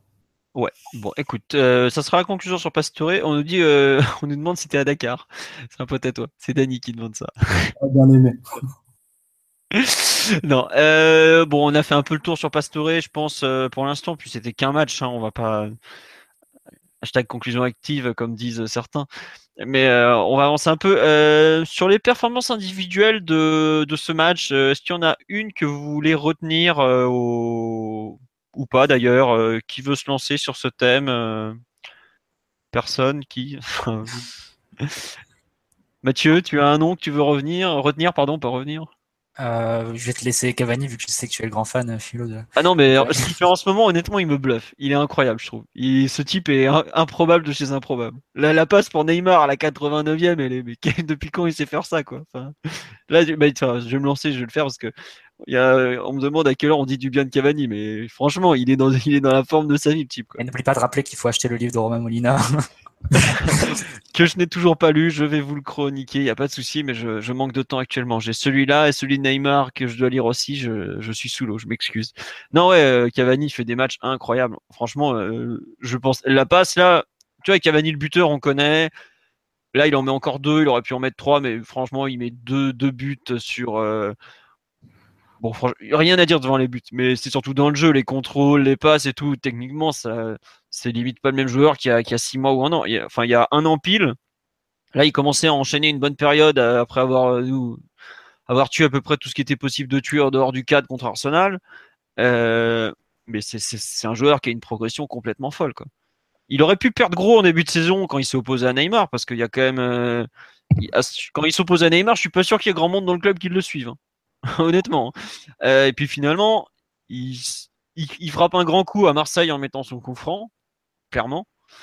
Euh, mais ensuite, là, depuis, il est sur une période. Enfin, déjà, il rattrape Falcao en trois matchs. Je pense que ça veut tout dire quand on sait le début de saison qu'a fait Falcao. Euh, mais alors surtout techniquement, moi c'est surtout techniquement qui m'a bluffé honnêtement. Il a fait des trucs, euh, c'est pas possible, c'est pas du tout le même joueur que, enfin, je sais pas ce qu'ils lui ont filé au camp des loges. J'en avais parlé du fait qu'il faisait des séances individuelles. Euh, il y a une progression qui se notait quand même déjà sur la fin de saison dernière quand même. Je trouvais sur, je sais plus quel match c'était, peut-être Montpellier ou, d'autres matchs. Enfin sur la fin de saison, tu voyais quand même que dans les remises c'était un peu plus propre. On sent que ce soit très créatif. Sur la première demi-heure, il doit toucher trois ballons, hein, Cavani. c'était pas, il n'a pas changé son profil, mais il a, on va dire qu'il a un peu purifié ses prises de balles, nettoyé ses prises de balles et euh, est un peu plus propre de ce point de vue. Et c'est vrai que c'est un mélange de, je pense, de travail individuel et aussi de confiance, parce que je pense que c'est important de noter le. Euh, tu as bien fait de souligner le, coup franc qu'il met face à l'OM, parce que je pense qu'en termes de, confiance et de conscience de, ses qualités, enfin de plein d'aspects comme ça, je pense que ça, ça a été quelque chose d'important pour lui. Et, aussi pour sa dynamique au sein de l'équipe. Donc, euh, je pense que là, il, peut, il est dans une période un peu, un peu euphorique où il peut, peut réussir tout ce qu'il tente. On verra jusqu'à combien de temps ça dure, mais c'est plutôt, plutôt très positif pour l'équipe. Tiens, juste attends, juste Rom, c'est ce que moi je te coupe. On me dit sur le live, ouais, la passe elle est trop forte, mais la passe pour Neymar en fin de match dont je parle. Mais la passe, en fait, c'est presque secondaire. C'est surtout le fait de la voir. Et avant, il les voyait même pas, ce genre d'ouverture et tout. Euh, ça n'a jamais été un joueur très fin dans son sens du jeu. Pour comprendre euh, ce qu'il faut faire, oui, mais pour, euh, pour enfin, le dépasse décisive, il n'en a pas fait des, dizaines et des dizaines au PSG. C'est pas forcément hasard, parce que lui, son truc, c'est marqué. Faire des passes, c'est pas, c'est pas naturel quoi. Mais euh, ouais voilà, on nous dit ouais pareil avec l'Uruguay contre l'Autriche, il avait mis une, belle ouverture pour je sais plus quel joueur côté gauche. Non, en ce moment il ouais, il est dans la forme de sa vie quoi. C'était pas euh, enfin tout le tout tout tout lui réussit quoi, c'est bah tant mieux que ça dure hein, effectivement. Effectivement, je sais plus qui me disait ouais, il est en train de faire lui-même la promo de son livre mais c'est très vrai. Enfin bref, tant mieux. excuse-moi Rams, qu'est-ce que tu voulais rajouter sur Cavani ou sur autre d'ailleurs? Ah, ah non, mais moi Cavani bon, on sait, que je suis pas un grand fan de Cavani, mais l'action qui me bluffe le plus n'est même pas la passe pour Neymar. Hein. C'est sur le quatrième but ce qu'il me fait. Il te fait une prise de balle orientée dans la surface de réparation, puis une petite passe euh, bien sentie pour Verratti. Bon, après, il y a le dégagement qui lui revient dessus, il la pousse au fond, mais c'est ouais, pas le même joueur. C'est pas le même joueur que. Bon, après, pourvu que ça dure, mais c'est n'est pas du tout le même joueur qui était très maladroit techniquement, qui ratait à peu près toutes ses remises. Là, il arrive, il te dose des passes. Après, voilà, je pense qu'il a, comme, comme le dit Matt, son, son coup franc lui donne un, un, surplus de confiance face à l'OM, qui fait que bah, le foot, c'est comme ça. Le foot, quand on est, quand on est très en confiance, bah, on, arrive à, on arrive à faire des choses dont on n'était pas capable. Un peu l'option sur régime on en a eu des joueurs comme ça et pourvu que ça dure. Et après, faut voir si. Parce que même dans. Moi, ce qui, me bluffe vraiment, c'est que même dans une équipe qui joue pas forcément pour lui, parce que maintenant l'équipe joue plus pour Neymar que pour lui, bah, il arrive quand même à exister et ça, c'est franchement très fort. Très bien. Euh, non, non, mais c'est ta conclusion est très juste en plus. Le fait que il a dû attendre 3 ou 4, combien 3 ans au PSG avant d'avoir l'équipe qui joue pour lui. Aujourd'hui, elle ne joue plus pour lui parce que bah, on a vu qu'il y avait aussi des limites à ce style de jeu. Et comme tu dis, il est, il est pratiquement aussi fort. Euh, enfin, il est même, euh, il est encore meilleur que l'an dernier. Quoi. Dis, est-ce que c'est Neymar, est-ce que c'est Neymar qui est venu au PSG pour aider Cavani à avoir le, Ballon d'Or? Pour le Ballon d'Or, je suis pas sûr que ça intéresse Cavani. Quand il faudra aller faire le guignol en smoking, euh, il préférera aller pêcher au fin fond des Yvelines ou ce genre de conneries. Donc, c'est pas ça. Voilà. Est-ce que c'est meilleur buteur européen en championnat? Je crois que Immobilier en a mis un de plus que lui ou il l'a rejoint, je sais plus. Après, ça honnêtement. Immobilier 18. Immobilier 18, Giovanni 19, je crois. Ah, tu, vois, mais tu comptes la Coupe d'Europe, moi je parlais que en championnat. Ah, ah, en championnat, ils sont égalité à 15, puisqu'il avait un but d'avance Immobilier, mais il a mis qu'un but un peu contre la Roma ce week-end, donc il devait être à 15. L'équipe nationale, Cavani doit être devant euh, Immobilier. Ouais. Ah bah oui, c'est pas, pas l'équipe nationale qui a permis à Immobilier de briller. Hein, hein monsieur Martinelli? On va pas en dire plus. ouais, il a sa, il a sa part de responsabilité aussi, hein, ce chien. non, je sais bien. ne parlons pas de Candreva, effectivement. On allait, on était en train de parler de bons joueurs en ce moment. Non, euh, on nous demande est-ce que est-ce qu'on peut dire que Cavani a effacé Pauletta dans les meilleurs neufs de l'histoire du PSG oh, L'effacer, non, le dépasser probablement. Puis globalement, le... à ce niveau-là, je trouve que les chiffres sont plutôt parlants. Après, ce débat historique, faudrait, enfin, c'est trop long à faire. Il faudrait pratiquement en faire un podcast spécial. Il y a une part émotionnelle que, que tu peux enlever à, ceux qui ont vécu Paoletta. Donc, tu peux pas objectiver tout à un moment. Voilà, c'est ça, exactement. Puis euh, voilà, Cavani, il, aura sa place euh, dans, dans les dans l'un des plus grands joueurs de l'histoire du PSG, qu'on le veuille ou non. Mais euh, et voilà, il l'aura gagné à force de, de, travail. En plus, en ce moment, il, comme vous le disiez, il est dans, il est dans une forme exceptionnelle et, je trouve aussi dans le jeu, il est, il est très, très participatif en plus par rapport à, à ce qu'il était même pas euh, en, même en début de saison où il y avait des, il y avait des moments où bah, il était quasi intouchable pour les autres sur le terrain. Là, je trouve qu'il est capable de faire remonter le bloc. Il y a des, il y a des remises hyper bien senties et tout. Non, c'est pourvu que ça dure. Quoi. Tiens, nous signale que Bianchi était au parc samedi. Oui, effectivement, on l'a beaucoup vu sur Canal. Parce que bon, on a plus vu Hervé Renard que Carlos Bianchi, alors qu'en termes d'apport au football, bon, pas trop photo. Oui, oui, bon, c'est que... En plus, Hervé Renard n'était même pas en chemise, donc on en a profité pour le voir habillé pour une fois. C'était rare. Non, mais ouais, euh, effectivement, ça fait partie des grands neufs de l'histoire du PSG. Bon, on a eu quelques-uns, puis on citera quand même Georges Weah, parce qu'on parlait de l'Afrique qui, a quand même été un sacré neuf et qui a quand même fait une campagne de Ligue des Champions qui a mené le PSG jusqu'en demi-finale. Quelque chose dont rêve euh, l'équipe actuelle au passage. On parlera de Valdez aussi. Euh, non, on ne parlera pas de Deli Valdez. ni de Cyril Pouget, ni de Cela, on ne veut pas en parler. Euh, non, plus sérieusement, sur les autres performances individuelles que vous voulez retenir, parce que moi j'ai parlé de, de, Cavani qui me bluffe, mais enfin, on en a tous parlé au final, mais il y a d'autres noms que vous voulez, vous voulez évoquer? Verratti. Vas-y, Omar, parle de ce que tu veux. Hein. franchement, je n'ai pas grand-chose à en dire, mais euh, en ce moment, je trouve que, bah, comme, euh, comme Marty le disait, Verratti, c'est le thermomètre de l'équipe. Et euh, je trouve qu'il a pris une, une dimension dans le, dans le dernier tiers du terrain qui est en plus hyper intéressante. On, lui a souvent de n'exister que dans son petit confort c'est-à-dire euh, récupération basse et, les transitions. Aujourd'hui, il se projette beaucoup plus et il fait mal à l'adversaire. Je, crois que on parle de Rongier tout à l'heure. Euh, son état après 45 minutes, c'est beaucoup parce qu'il a eu à scoltiner Verratti et il aura tout fait. Je, pense à la, séquence de la deuxième mi-temps. Enfin c'est compliqué de dire des choses. En ce moment, il est très très très fort paradoxalement, on dit souvent que c'est. Enfin, on critique souvent son état physique et tout, mais enfin, je serais curieux d'avoir les, stats, mais je, pense que ça doit être le joueur d'équipe qui court le plus sur le terrain, Verratti, qui fait le plus de kilomètres. tu le vois vraiment, vraiment partout. Ça, ça me fait penser un peu. bon, c'est pas le même poste, c'est pas, pas, exactement les mêmes zones d'action, mais un peu à Isco, Real Madrid, que tu vois euh, à droite, à gauche, euh, bas, haut, etc. Verratti, il a aussi un rayon, un rayon d'action euh, vraiment très très large avec cette nouvelle liberté qui lui est accordée par le milieu tournant d'Emery. Et tu peux le voir, euh, ouais, aller faire des combinaisons à gauche, euh, faire des appels en profondeur côté droit. C'est assez, euh, assez, assez large comme réaction et ça a largement dépassé le, strict cadre du, de la, des redoublements de passe au milieu de. C'est, devenu un joueur qui a, qui a, une influence beaucoup plus large, je trouve, sur le, sur le jeu de l'équipe.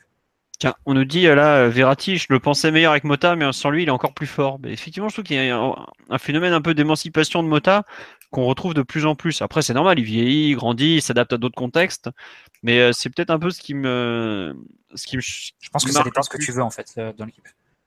Je pense que ça dépend ce que tu veux en fait et ce que tu recherches dans le plan de l'équipe. Si tu veux un plan de jeu assez, euh, assez prudent, basé sur une possession de balle assez sûre, à ce moment-là, je pense que associer Mota et Verratti, et en plus si tu rajoutes Rabiot, il y a aucun, y a très peu de milieu de terrain qui prennent la balle. et parce que c'est trois joueurs qui ne la perdent pas. Et, euh, par contre, si tu veux peut-être euh, développer un football plus offensif, plus direct et plus rythmé, euh, à ce moment-là, peut-être introduire un joueur plus offensif dans, les trois, savoir soit Draxler, soit Pastore, et libérer un peu Verratti, ça, ça a aussi du sens. Donc, bon, je pense que ça, ça dépend un peu du plan de jeu en fait. Et d'ailleurs, je viens d'exploser de rire parce qu'il y a quelqu'un qui nous dit il est passé à la cigarette électronique, c'est pour ça qu'il est mieux. on va découvrir que la chicha c'est bon pour la santé en fait, c'est bon pour la performance sportive. Mais... Ça, je t'assure que non. Mais euh, bref. C'est vrai qu'on nous fait remarquer qu'on ne voit pas du tout l'absence de Mota en ce moment, bon équilibre entre technique et dynamique. Oui, non, non, c'est sûr. Après, bon, ça reste un joueur. Euh, on disait pareil euh, après euh, le PSG aller au bar, à la PSG Barça aller, puis après le retour, tout le monde disait finalement il a manqué Papi Mota. Donc faut, on sait que c'est un joueur un peu particulier qu'il faut pas, faut pas envoyer à la cave tout de suite. Hein. Il y en a plus d'un qui se sont dit en signant oh bah c'est bon il y a Mota, je vais le sauter tranquille et qui aujourd'hui le regarde depuis Crystal Palace quoi faut pas l'oublier. Ou depuis West Brom, formidable équipe qui a pas gagné un match depuis le 27 août. depuis chaque chaque nous fier. Ouais, mais Benji c'est autre chose. Ah, Benji c'est c'est la famille. C'est compliqué euh, l'équipe de Schalke. Bon bref, c'est pas le sujet du podcast. Euh, non, il y a beaucoup de gens qui nous parlent de Rabiot sur live. Quelqu'un va en parler ou pas au fait?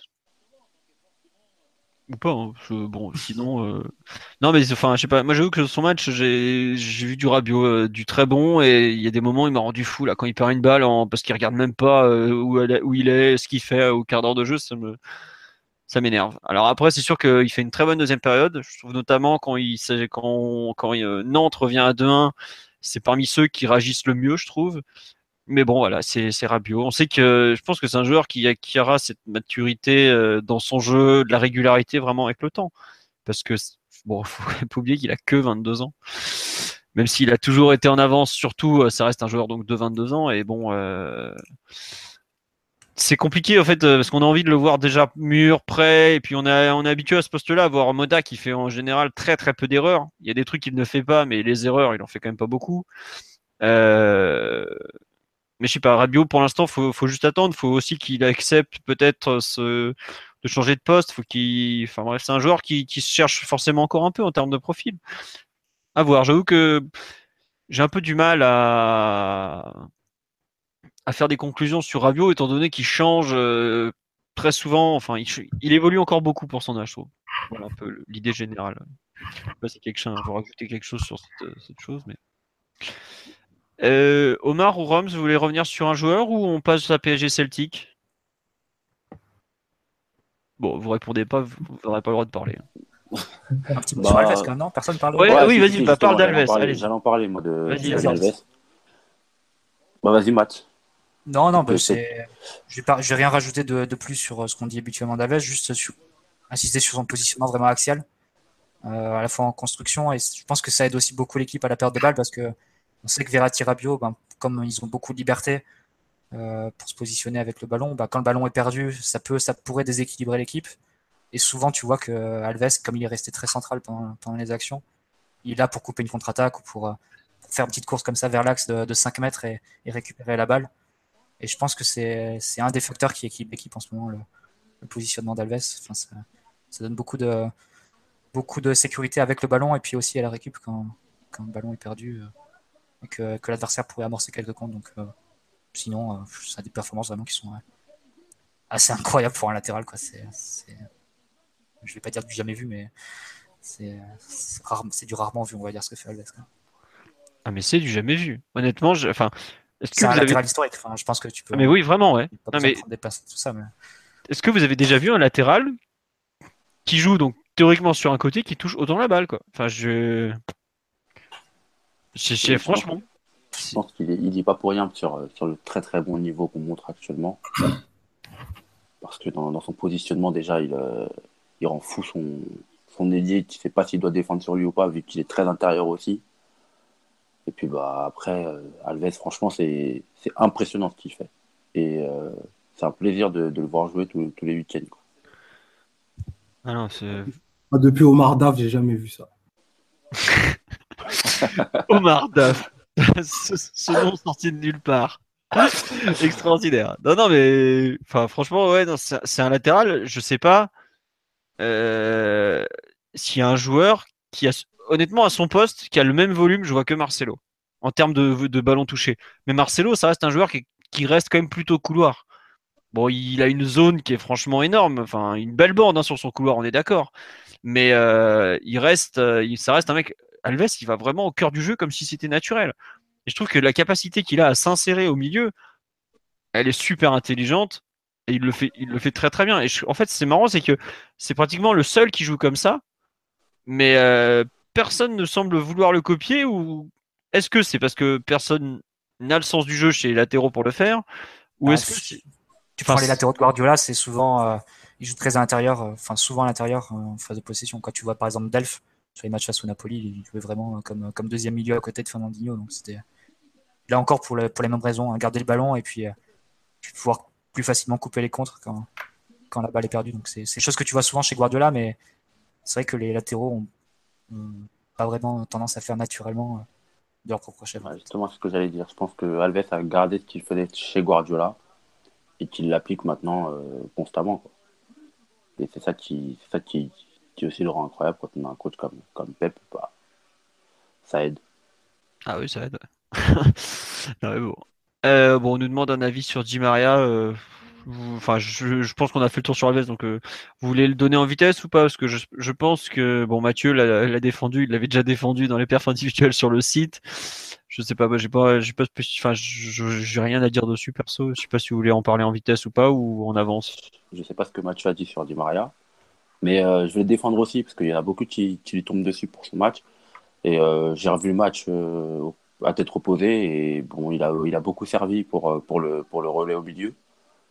Il s'insère bien dans, à l'intérieur, il sert aussi de relais. Après, il a, un peu de déchets dans, dans, les 30 derniers mètres. Mais bon, je trouve que globalement, il n'a pas fait un match aussi dégueulasse qu'on veut nous le vendre. Et euh, il a même été plutôt bon et ça n'a pas été pas été du tout une tâche pour l'effectif, pour le collectif.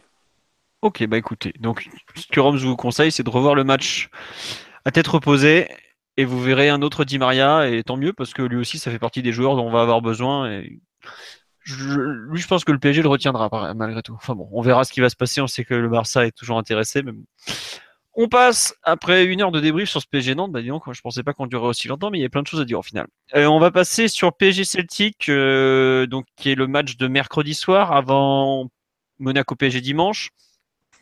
Est-ce que malgré le fait que ce soit la Ligue des Champions, c'est le match pour faire tourner l'effectif ou pas? Non. Bon bah vas-y Mathieu, pour toi non. non c'est un match capital. Enfin, pour moi c'est la semaine la plus importante depuis le début de saison. C'est une semaine où tu peux quasiment régler euh, tes deux, tes deux objectifs de, que tu avais euh, fin août pour la première partie de saison, à savoir terminer premier du groupe et, prendre le maximum de points d'avance en championnat, limite le plier pour pouvoir envisager la, le printemps euh, et, le, enfin, et la fin de l'hiver avec plus de, plus de tranquillité pour faire tourner, etc. Et là, sur ces deux matchs-là, c'est, je dirais même jusqu'à dire que le match de Celtic, c'est le match, le plus important de la semaine. Si tu le gagnes, tu, prends une option quasiment définitive sur la première place sauf à, perdre 4-0 à l'Alliance Arena. Le faire deux fois dans, la même année civile, ce serait quand même une belle performance, mais bon, j'ai du mal quand même à y croire. Mais euh, je pense que c'est vraiment un match capital et si tu le gagnes, tu, remplis déjà quasiment un premier objectif et, pareil pour le match de Monaco après. Donc c'est deux matchs que tu n'as pas vraiment de marge, il faudra aller aligner la meilleure équipe et, euh, espérer, que, espérer gagner parce que si tu gagnes les deux, tu te mets vraiment très très bien. Juste, je me permets d'enchaîner après. On dit Daniel Alves doit souffler, il faut pas déconner, il est trop précieux. On doit le mettre au frais pour février-mars. Euh, de ce que j'en sais, il y a peu de chances de voir Meunier mardi, mercredi. Donc ça veut dire que Alves devra encore jouer un peu. Puis après, il soufflera, je pense, contre 3 et enfin on verra. on sait ce qu'il a exactement Non, euh, on ne sait pas exactement. Euh, Mon m'a juste dit qu'il était très incertain. Il a joué pendant un trêve d'ailleurs Oui, oui, il a joué deux matchs. Et en fait, le premier match contre le Japon, non, contre le Mexique, il y a 3-3, il joue 90 minutes. Deuxième match contre le, le Japon, donc il me semble qu'il joue encore 90 minutes. Je suis plus sûr à 100%. J'avoue que la Belgique, c'est l'équipe internationale que j'ai le moins vu pendant la trêve parce que j'ai trouvé de très gentils tutos qui m'ont fait des comptes rendus très complets. Mais je me souviens plus du temps de jeu exact. il me semble que Meunier joue les deux fois 90 minutes. Hein. Voilà, ouais, ouais, je te confirme qu'il a bien joué deux fois 90 minutes. Il n'a pas forcément été extraordinaire, mais je pense qu'il a. Je serais pas surpris que ce soit toujours ses soucis récurrents de cheville. Il faut pas oublier qu'il il avait quand même euh, rejoué très vite après son opération contre euh, Monaco, le Trophée des Champions. Après, on l'a plus vu pendant 15 jours de mémoire. Bon, à voir sur la durée. Après, euh, on a la chance, c'est qu'Alves, bah, c'est un peu un monstre à ce niveau-là, quoi. Donc, à voir, mais bon. Il, va, il va pas égaler le nombre de matchs qu'il a fait sur toute la saison dernière, Matt Alves? Euh, en, ben, championnat, il avait joué la moitié des matchs, il a joué 19 matchs. Il 19 matchs. Et par contre, il avait tout joué en Ligue des Champions, je crois qu'il avait fait 12 sur 13. D'accord. Euh, au final, il a fait une bonne trentaine de matchs. Euh, bon, c'est... Mais c'est vrai que Meunier, le problème, c'est qu'il est un peu. On ne sait pas trop s'il est. Il y a des matchs quand même où il est incertain, où on aimerait bien quand même le faire jouer pour pouvoir se faire souffler la veste. Bah, typiquement, le, match face à, face à Nantes, je pense que c'était un match plutôt pour Meunier. Mm. Et il n'était pas disponible, donc euh, c'est un peu embêtant. Après, euh, bon, euh, faut pas oublier que pendant la trêve internationale, Alves, il a joué qu'un match. hein. Il joue en Angleterre, un match très physique. hein. Il s'est fait mais défoncer littéralement. Bon, après, il, s'est- il a savaté. Ah, il a savaté un anglais à un moment. Il s'est il s'est fait plaisir. hein. Après, tu vois, c'est plus le Daniel Alves de 2009 qui va, qui va multiplier les allers-retours dans son couloir. Il a quand même fait beaucoup évoluer son style de jeu. Il y a toujours beaucoup d'intensité, mais il- au final, je pense que c'est un joueur qui de, longue durée dans un match qu'il ne faisait il y a 7-8 ans. Et ce qui fait qu'il est peut-être plus à même à se, gérer ou à, contrôler ses efforts qu'à une époque. C'est plus le joueur qui va multiplier infatigable dans son couloir. Quand même.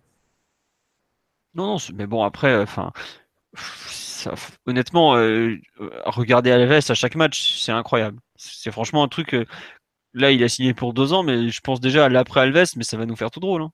On va dire, putain, mais le mec, il a pas de volume, euh, il sait pas faire ci, il sait pas faire ça. euh, Dans les duels, il est pas assez dur. Enfin, il est incroyable, le, type. On dit, euh, libérer Georgen. C'est un peu bizarre ce qui se passe avec Georgen en ce moment. D'ailleurs, on sait pas trop pourquoi il a pas joué ce week-end, alors que théoriquement, il était pas blessé. Bon, euh, c'est un peu louche. Je vais pas vous mentir, je, je, bah, je serais, normalement, il devrait partir en prêt au mercato puisqu'il avait prolongé jusqu'en 2020 et que bah, lui, il avait fait clairement partie des joueurs qui devaient être prêtés, mais je, on va pas le voir sur cette semaine en tout cas. hein. Euh, ça, c'est sûr, voilà. Mais bon, ouais, mais on tient, on nous parle pour mercredi là, euh, Kurzawa ou Berchiche justement, parce qu'on n'a pas parlé de Berchiche pour, pendant le match, enfin pendant qu'on débriefe à Nantes. Vous pensez que Kurzawa encore? Bah, si, si je suis ce que Matt euh, disait et qu'il faille mettre euh, la meilleure équipe possible, aujourd'hui Kurzawa il est, il est encore devant. Oui, Ah, si Yuri a joué face à Nantes, je pense que c'est pour que Kurzawa joue les deux matchs face à cette semaine. Mm. Seul changement que j'imagine peut-être euh, face à mercredi, c'est Kipembe. Oui, je pense aussi. Mbappé aussi. Ah Oui, non, mais Mbappé, enfin, par rapport à l'équipe type Mbappé et Draxler vont, vont rentrer et devenir titulaires, mais par rapport à l'équipe type, peut-être Kipembe à la place de Marquinhos Ouais, je pense aussi. face à, face Celtic et encore. Enfin, moi, c'est le seul changement par rapport à l'équipe type euh, actuelle que je Je, je pense plutôt, de ce que je sais, plus euh, Silva peut-être euh, mis sur le banc parce que Pas reposé pour la Ligue des Champions? Ouais, non, parce que visiblement, il n'était pas à 100% ce week-end. Bon, ça s'est pas trop vu. Hein. Le, Emiliano Sala n'étant pas un foudre de, foudre de guerre, malgré ce que Sergio Conceição a réussi à faire croire, euh, je pense que ce sera peut-être plus euh, Silva. Mais après, tu sais, l'état des formes des joueurs, ça va d'un joueur à l'autre, ça varie tellement. euh, c'est, enfin, les, les types, c'est des Formule 1. Quoi. Tu, tu bouges un, un petit truc, ça y a, ça va plus, puis le lendemain, ça revient. Enfin bref. Je pense comme toi qu'il y aura un peu de changement. T'es obligé de faire tourner parce que t'enchaînes. Euh, on a bien vu cette année que quand on enchaînait deux matchs en faisant pas tourner en quatre jours, c'était un peu dur. Euh, bon, Monaco a certes un match très important contre Leipzig euh, mardi soir, mais bon, ils auront un jour de plus de récupération. C'est à domicile alors que nous on doit se déplacer, donc on aura forcément du temps en moins pour récupérer. Euh, On est obligé de faire tourner pour moi un minimum. Euh, bon, je pense pas qu'on fera tourner. Cavani va jouer, mais par exemple, si on si on arrive à boucler assez vite le match, je serais pas surpris qu'Emery il envoie du changement dès l'heure de jeu. hein. Genre euh, Cavani à l'heure de jeu, il te le sort ou un truc dans le genre. Ou bon, Ah ouais, mais ça, c'est la gestion en cours de match, c'est pas forcément du Ouais, temps. ouais. de match. Mais je pense bon. qu'au final, les deux équipes seront quasiment identiques face au Celtic et face au Monaco. Ouais, je, je- à voir, mais bon.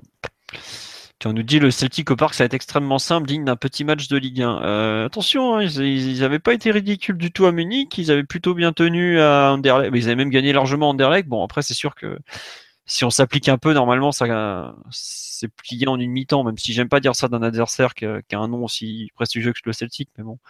On a bien vu à l'aller que, en termes, enfin, même eux, ils le disent, hein, qu'il y, a un- gouffre entre les deux équipes, quoi. Mais bon. À voir, à voir. Bon, on va, euh, je pense qu'on a un peu fait le tour sur ce PSG Celtic. Euh, effectivement, retour de Draxler, comme tu l'as dit, on verra. Euh, tiens, on nous dit que ça va être deux matchs physiques, puisque le Celtic voudra faire bonne figure. C'est possible, effectivement, que le Celtic mette un bel impact physique. On se souvient d'un arrière droit qui, a souffert face à Neymar, mais qui était content de le découper. Je me souviens plus son nom, mais bon, on verra. Euh, on va finir un peu l'actualité du PSG des pros sur euh, retour sur la trêve internationale, parce y a pas, il y a 16 joueurs, enfin 17, parce qu'Nkunku était avec la France U20, qui ont joué durant la trêve internationale. Euh, Mathieu, tu veux parler de Verratti ou tu, tu, tu préfères ne plus en parler du tout euh, Une période de deuil, c'est ça Non, mais oui, tout à l'heure, on m'a reproché d'avoir reparlé du fait que l'Italie ne jouera pas la Coupe du Monde. Euh, J'y peux rien, moi, si vous êtes nuls. hein. Non, bah, qu'est-ce que je veux dire C'est c'est triste.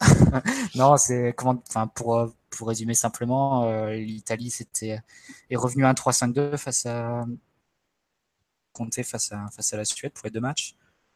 Euh, lors du premier match, Verratti a joué relayeur gauche, avec un rôle euh, typique des relayeurs dans le système de Conte ou ce qu'on a vu à l'Euro, c'est-à-dire jouer vraiment dans les 30 derniers mètres, de recevoir des ballons d'eau au but et faire des mouvements dans la profondeur, dans l'espace. Donc autant dire que ce n'était pas franchement le, le, rôle le plus adapté aux, qualités d'Erati qui sont. Euh, on lui demandait plus de, s'occuper de l'espace que du ballon. Donc forcément, pas c'est pas forcément ce qui s'appelle euh, du joueur. Euh, après, j'ai trouvé les critiques assez dures à son encontre. Je pense que c'était plus motivé par le, le mauvais résultat, aussi par le carton jaune qu'il prend, euh, qu'il prive du retour. et le retour, bah, bis repetita et une équipe incapable, de marquer en 180 minutes face à la Suède. Donc, euh, à la maison. Et maintenant, on attend le, nom du prochain sélectionneur. Euh, qui pourrait ou ne pourrait pas être euh, Ancelotti. On attend les. Les on, va attendre, on risque d'attendre quelques semaines, a priori. là, ça, ça, a changé au niveau de la fédération. Le président est parti et donc il risque d'y avoir des, des mouvements, de nouvelles élections, etc. Donc ça risque de prendre un petit peu de temps et... avant de savoir quel sera le prochain sélectionneur de, Verratti. Ok, bon bah écoute, merci pour ce. J'imagine que tu as regardé que l'Italie dans les matchs euh, internationaux. Tout à fait. Mbappé face au Pays de qui, qui m'a un peu scotché. Ah, j'avoue que. C'est un joueur aussi fort, c'est. C'est euh, Mais bon, je pense que vous êtes plus, plus capable d'en parler vu que vous avez vu les matchs. Moi, j'ai alors l'équipe de France, euh, j'ai regardé tous les matchs. Enfin, j'en ai vu plein des matchs, mais pas les Bleus, donc je pourrais pas en parler. Je sais pas, Omar, t'avais regardé les Bleus, l'équipe de France ou pas, toi? J'avais regardé d'autres matchs aussi. Mais j'ai vu, euh, j'ai vu Mbappé, effectivement. en fait, étant donné que je, je suis souvent en charge des matchs que personne ne veut se taper euh, au sein de l'équipe de rédaction, j'ai pas regardé les bleus. Donc... T'as plus la Côte d'Ivoire cette fois, c'est bien. Ah, j'avoue que le départ de Serge Aurier qui me, qui me prive de Côte d'Ivoire-Maroc, je ne lui en veux pas. un, très, un très bon match au demeurant. C'était un très bon match? Un très belle équipe, le Maroc.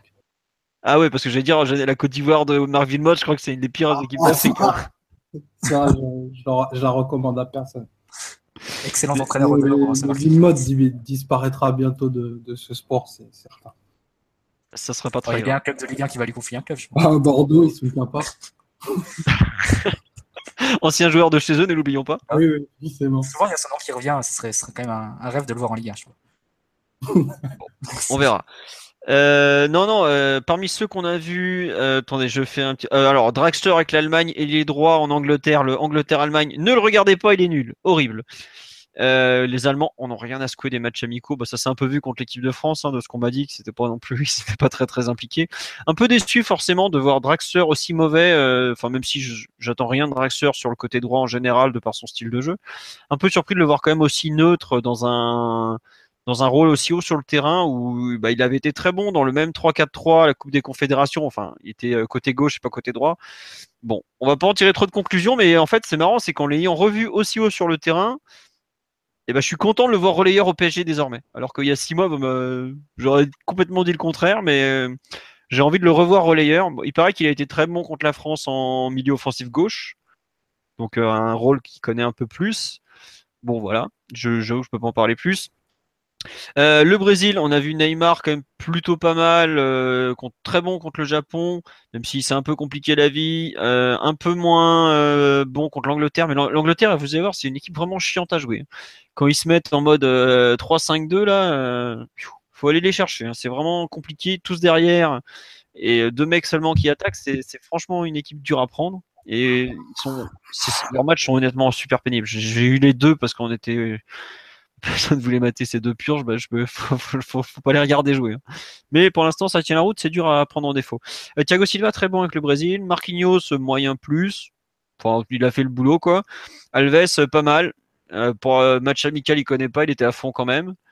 Donc voilà. Qu'est-ce qu'on a vu d'autre pendant la trêve internationale encore qui était pas trop mal? Euh, je vais parler de Lo pour finir. Euh, on nous dit qu'effectivement Draxler a mis la misère à Jalais, mais ouais malheureusement Christophe Jalais n'est plus euh, le divin chauve, a perdu son mojo, on dira. L'Uruguay, Cavani a joué les deux matchs, mais j'avoue que le Pologne-Uruguay était visiblement une purge monumentale. le Autriche-Uruguay était pas beaucoup meilleur visiblement parce qu'ils ont perdu 2-1 mais ils auraient pu gagner. Cavani avait marqué, marqué le seul but uruguayen, bon ça comme d'hab. Ensuite, bah, la Belgique, on en a parlé. Meunier, il n'a pas été extraordinaire, mais bon, il a fait le boulot. Et on va finir donc par l'Argentine, puisque c'était le plus intéressant. Trapp a été très bon avec l'Allemagne, mais ça, il y en a plein qui l'ont vu. Non, c'est pas la première fois qu'on parle des joueurs en sélection. On fait souvent ce genre de petits points après les, les trêves internationales. Faut pas me dire que je suis une mauvaise foi que je fais ça pour embêter l'Italie.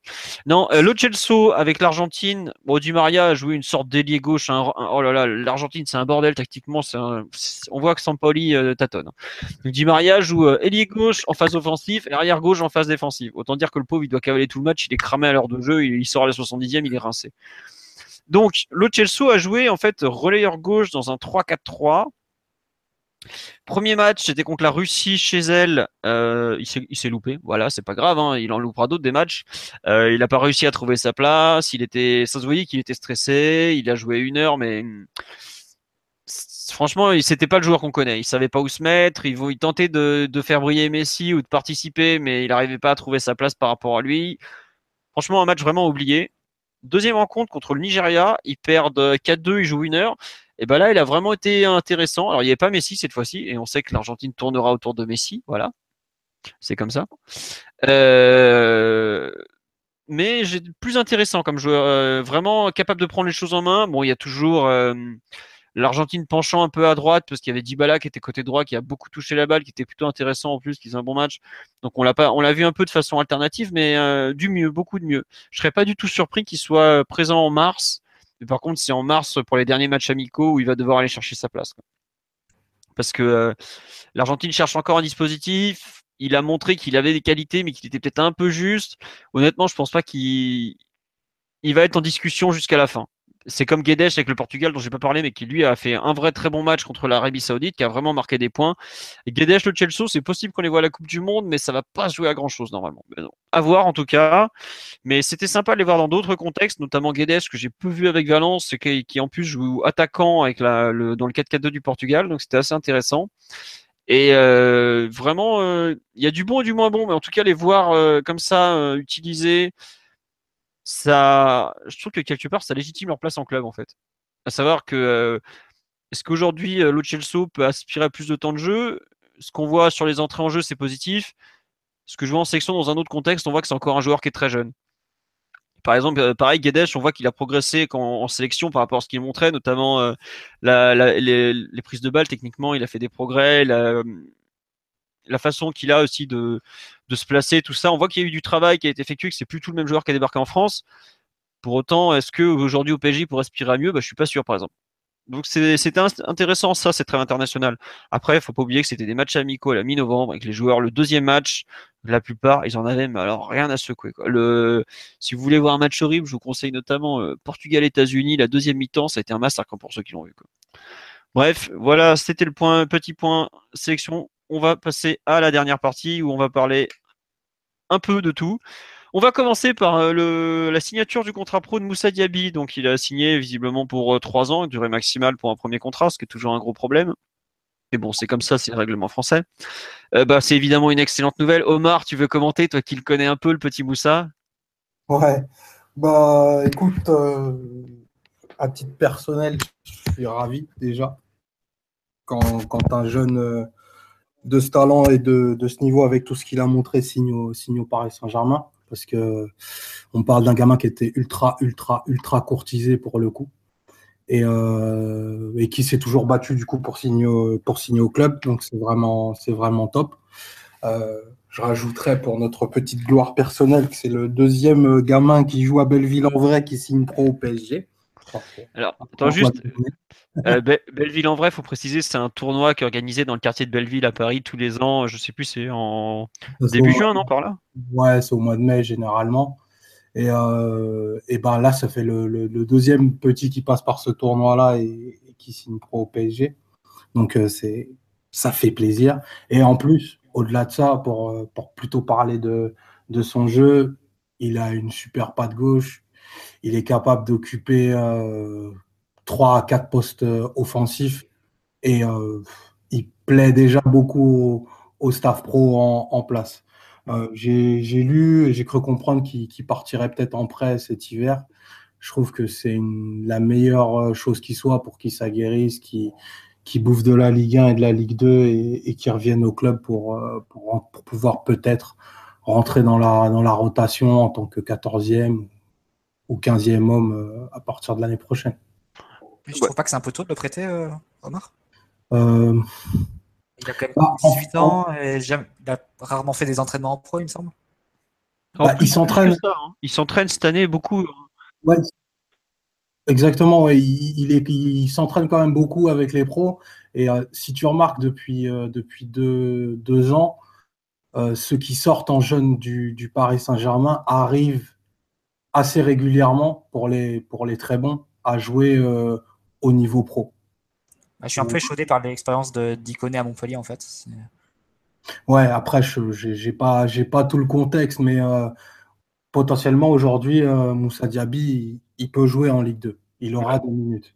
Après, euh, c'est vraiment l'école à la dure. C'est un peu à l'ancienne, mais il faut qu'il joue, clairement, pour, pour, sortir le meilleur de ce qu'il a, parce qu'il n'est pas fini, clairement. Et aujourd'hui, au PSG, il ne peut pas exister. Bah, juste pour compléter sur ce que dit Omar, euh, déjà moi aussi forcément je me réjouis de la signature d'un gamin que j'aime beaucoup. Archi polyvalent, enfin c'est quand même le seul gosse que j'ai vu jouer au sein d'un même match, ailier droit, ailier gauche, arrière gauche. Rien que ça, et même numéro 10 à un moment. Enfin un truc, euh, il joue partout en gros. Euh, pour le présenter, tu vois, tu as dit gaucher. C'est marrant, c'est que cet après-midi, je te téléphone avec un, pote journaliste qui m'appelle, qui me fait Ouais, présente-le moi s'il te plaît. Et j'étais incapable de dire son pied. Je fais, pour moi, il est gaucher, mais il a franchement les deux pieds. Et c'est vraiment dur de. Franchement, il me, il faisait douter quand je fais, mais attends, je vois jouer depuis qu'il a 15 ans, euh, même plus, jeune que ça, 14. Euh, j'ai franchement j'ai eu du mal à, dire gaucher ou droitier, gaucher ou droitier. Puis après je fais non, il est gaucher. Au début, je jouais lié gauche et tout, et voilà. Dans les axes de progression, déjà, c'est un joueur qui aujourd'hui, vous le voyez, au niveau du torse, il est bien bâti et tout, tout. Pendant longtemps, il était tout petit, il se faisait mais déboîter littéralement. C'était une brindille sur son aile gauche. Il était tout maigre. Et euh, il, a, il a franchement su attendre, travailler son jeu pour pas être justement euh, comme, euh, comme certains formés trop tôt, un mec qui s'appuie beaucoup sur sa puissance et qui après, arrivé à l'âge pro, sature. Enfin, à l'âge pro, à l'âge où tu deviens pro. Hein. Et lui, il a eu un peu le, cheminement contraire, donc c'est très bien. Il fait d'énormes différences balle au pied, évidemment. Il a un coup de rein qui est monumental. Pour ceux qui l'ont vu un peu Youth bah, c'est typiquement ce qu'il est capable de faire prise de balle, accélération. Et ce qu'il doit travailler, c'est clairement la, prise de décision finale et globalement la finition, quoi. Puisque bah, ça va un peu, un peu avec. Devant les buts, euh, pour moi, il doit, il doit, mettre, il doit beaucoup plus marquer. Comme tu l'as dit, il a beaucoup plus au staff puisqu'il devait faire la tournée euh, aux, États-Unis avant que le, la fédération française nous sorte une participation au jeu de la francophonie où finalement il est même pas allé. Enfin bref, ça a été un sketch. il, a franchement, c'est dommage. Il a perdu trop de trucs. C'est c'est une connerie monumentale. Enfin bref, c'est comme ça, c'est fait, c'est fait. Et je te rejoins totalement qu'on l'envoie même en Ligue 2, où il y a... Ligue 1, ça peut être un peu juste quand même, parce que Ligue 1, on demande beaucoup d'efficacité, mais Ligue 2, même 6 mois en Ligue 2, ça fait beaucoup de bien à un jeune joueur. Euh, il y a des mecs qui sont partis chez nous en Ligue 2 qui n'ont pas forcément regretté. Hein. Après, c'est sûr qu'il il est, destiné à faire quand même plutôt une belle carrière. Il est, dans toutes les sélections de jeunes depuis un petit moment. Mais euh, la Ligue 2 t'en meurs pas. Hein. Moi, je, me souviens, euh, l'Euro 2016, je crois, tu avais un tiers des mecs qui étaient à l'Euro dans le groupe France qui sont passés par la Ligue 2, par exemple. Ça veut, c'est pas, c'est pas une punition. Hein. Au contraire, c'est super formateur. Tu as des mecs, euh, Jonathan Bamba, je me souviens, il avait été prêté au PFC, il a un peu galéré, mais ça fait partie des. C'est un apprentissage comme un autre. Il faut vraiment pas le, le, comment dire, le, dévaloriser. Moi, je suis comme toi clairement la Ligue 2, je, Ligue 1 peut-être un peu juste, mais Ligue 2 où par exemple on a parlé de la Belgique, ça serait très bien pour lui. Oui, tout à fait. il peut se retrouver dans des, dans des projets de jeu en, Ligue 2 qui vont être cohérents et qui vont lui permettre de, poursuivre cet, cet apprentissage. Mais c'est vrai que depuis quelques temps, ce genre de prêts euh, sont un peu galvaudés. On, le voit notamment pour, euh, pour Nkunku, je pense, qui, qui est encore au PSG aujourd'hui, mais qui, pourrait euh, apporter et grandir encore plus s'il avait plus de minutes. On, Peut-être qu'on va réinitier cette, euh, dynamique-là en, prêtant des joueurs, en les récupérant. Quoi. Ouais, on verra.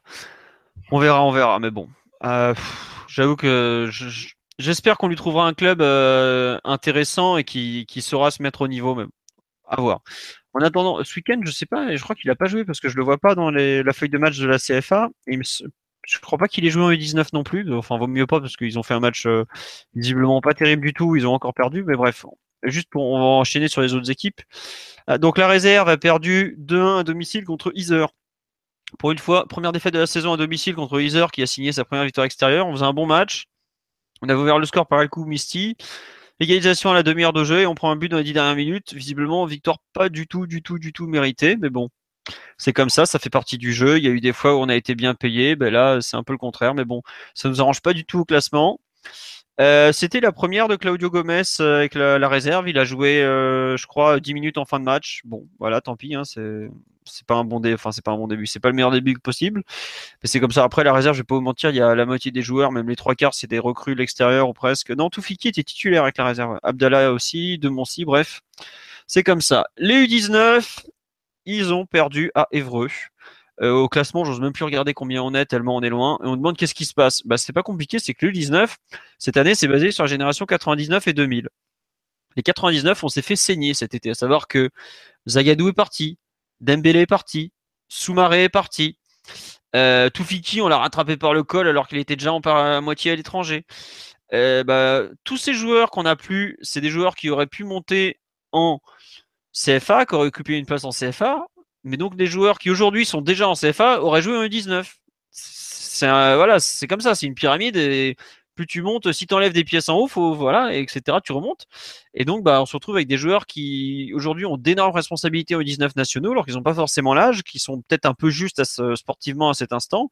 Et forcément, les résultats sont moins bons. Mais euh, c'est vrai que ça fait bizarre parce que bah, pendant des années, U19, ça a souvent été l'équipe qui tournait la mieux du PSG. Je pense honnêtement qu'Hervé Guégan, qui est l'entraîneur, est un très bon entraîneur. Moi, que l'an dernier, je trouve qu'il a, après un début compliqué, il avait superbement redressé son équipe. Bon, on a été trop juste pour les playoffs, mais franchement, c'était pas mal. Et bah là, on n'avance pas, mais parce que bah on est une équipe jeune, parce qu'on souffre. Là, par exemple, je vois l'équipe de en CFA. On fait jouer Toufiki qui a l'âge pour jouer en U19, Adli U19, Claudio Gomez U19, le petit Timothy Wea, pareil, c'est U19. Bah vous en vous mettez ces quatre joueurs là en, en U19, je peux vous dire que l'équipe elle perd peut-être pas 2-0 Évreux. Voilà, donc indirectement, on paye aussi les nombreux départs des derniers mois et on paye aussi peut-être certains euh, le fait qu'on a des générations où il y a eu un peu des trous, notamment sur certains postes, et qu'on est un peu juste. Voilà. Mais après, on a perdu tellement de joueurs au cours des dernières années qu'on peut pas les inventer, quoi, tout simplement. Donc euh, les 98, par exemple, qui ont encore l'âge pour jouer en CFA, nous, on a Edouard qui est prêté, Iconé qui est prêté, euh, Caligari qui est à la cave depuis qu'il n'a pas pu partir, et Georgen, on ne sait pas trop ce qui, lui est arrivé, mais normalement, il aurait joué, il n'a pas joué. Euh, bon, bah voilà, quoi. au bout d'un moment, euh, les joueurs, on peut pas les inventer. Quoi. Donc, euh, on paye un peu ces manques d'effectifs. en plus, bah, veille de Youth League, autant dire que tous les gamins pensaient a la Coupe d'Europe. Et voilà. Puis à côté de ça, il y a nos U17 qui ont encore une fois gagné. Euh, cette fois-ci 2-0 contre ils jouaient contre Quevilly. Euh, Kalimwendo qui ouvre le score, Koulibaly qui double la mise. Et honnêtement, euh, bah, cette équipe U17, c'est celle qui tourne le mieux cette année au centre de formation, alors que c'est pourtant celle qui partait avec le moins de, en théorie, sur le papier, c'était pas celle qui allait briller, mais bon, euh, tout tourne bien et faut franchement saluer le boulot de Laurent Huard qui, euh, je sais que je l'ai beaucoup critiqué quand il gérait la réserve, je trouvais qu'il faisait des choix étranges et en termes de jeu, c'était pas terrible. Avec le U17, ça tourne, il a été champion l'an dernier, là, il a parfaitement su faire tourner son effectif. Donc, toutes mes félicitations et honnêtement, si vous pouvez aller voir le U17, c'est franchement très sympa à suivre cette saison. Je sais que Bon, il joue au camp des loges, donc c'est un peu loin, c'est pas très facile d'accès, mais c'est vraiment l'équipe, euh, la plus belle équipe du, du, centre de formation cette saison. Faut quand même le préciser, faut le dire parce que c'est pas tous les ans que ça arrive. Et j'avoue que je pense qu'on n'avait pas aussi bien joué en 17 peut-être depuis le départ de. Ah, il y a eu des très bonnes périodes avec euh, Laurent Bonadei, mais sinon depuis le départ de Jean-Luc Vasseur. Voilà, euh, en gros sur le 17. Ensuite, on va parler en vitesse de des féminines qui perdaient 2-0 à la mi-temps à Marseille et qui ont gagné 5-2 parce qu'elles ont été fêtées comme il se doit à leur retour. Elles ont franchement fait un super match. Euh, elles étaient menées 2-0, puis deux buts à la con. Puis bah, finalement, il y a euh, F. Périsset qui a réduit le score juste au retour des vestiaires. Il y a Diani euh, qui a égalisé, pareil, à 54e. Katoto qui en met deux coups sur coup, 67e et 68e. Et elle en met même un troisième en, fin de match à la 81e, donc victoire 5-2. Euh, heureusement, parce que perdre à Marseille, qui est une équipe de milieu de tableau chez les féminines, bon bah voilà, euh, c'était quand même pas glorieux. Et euh, bah, Lyon a repris la tête le lendemain en gagnant 5-0 contre, je crois que c'était Juvisy ou voilà, Fleury, pardon, pas Juvisy. Mais bon, toujours la même chose en termes du classement. PSG, euh, Lyon 1, PSG 2 et Montpellier doit être troisième. Voilà, c'est Katoto qui a mis un triplé. Je, me suis peut-être trompé sur ce nom, je m'excuse. Et je finis avec le hand où le PSG, le très gros match de la semaine, c'était le déplacement du PSG hand. Enfin, il y a d'abord eu un match de championnat contre Cesson Rennes où on a assuré, mais on a, fait jouer plus les titulaires que ce qu'il aurait fallu parce que on a un peu merdé le début de match. Ce week-end, on jouait à Veszprem, on a complètement raté notre entame, mais petit à petit, on est rentré dans le match et on a fait une grosse démonstration dans la salle des Hongrois, qui est quand même une salle euh, où on ne gagne pas facilement, loin de là même.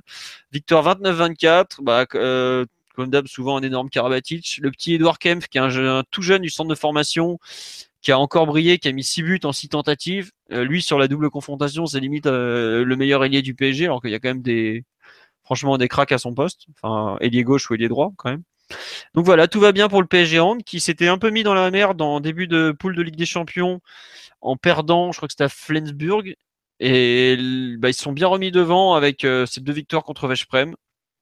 Donc, faut les féliciter. Ils sont, ils vont recevoir euh, encore. Euh, il y a quelques matchs compliqués parce que les poules de Ligue des Champions de hand, ça dure 10 plombes. C'est, on dirait les qualifications à la Coupe du Monde 2018 en Amérique du Sud. C'est un truc immense. Mais bref, ils se sont parfaitement remis. Et ils ont tout pour finir premier de la poule, ce qui leur éviterait le huitième de finale, puisque quand tu es premier de la poule en, en tu évites le huitième de finale. Sur ce, on a fini pour le podcast de ce soir. On va vous souhaiter une bonne soirée à tous. Merci d'avoir été là. Vous étiez encore jusqu'à 300. C'est pas mal, hein, quand même, pour un PSG Nantes euh, à 17h un samedi après une trêve internationale et tout. Pas mal, pas mal. Donc merci à tous pour votre fidélité, pour tous vos messages sur le live et autres. On espère qu'on a répondu à toutes vos questions. Comme toujours, je peux pas parler de tout le monde, je peux pas citer tout le monde, mais en tout cas, euh, voilà. Et on va finir sur une question pour Thierry Omeyer. Il a dit qu'il allait resigner très probablement, mais euh, oui, il devait arrêter. Puis finalement, à 41 ans, comme il est toujours aussi bon, il, va continuer. C'est comme Thiago Motta. Voilà, ça, ça bouge pas. Allez, sur ce, bonne soirée à tous et encore merci. Au revoir tout le monde. Ciao. Ciao. When you make decisions for your company, you look for the no-brainers. And if you have a lot of mailing to do, stamps.com is the ultimate no-brainer. It streamlines your processes to make your business more efficient, which makes you less busy. Mail checks, invoices, legal documents, and everything you need to keep your business running with stamps.com. Seamlessly connect with every major marketplace and shopping cart Schedule package pickups and see your cheapest and fastest shipping options from different carriers with rates up to 89% off USPS and UPS rates. And with the stamps.com mobile app, you can take care of mailing and shipping wherever you are. Make the same no-brainer decision as over 1 million other businesses with stamps.com. Sign up with code program for a 4-week trial plus free postage and a free digital scale. No long-term commitments or contracts. That's stamps.com. Code program.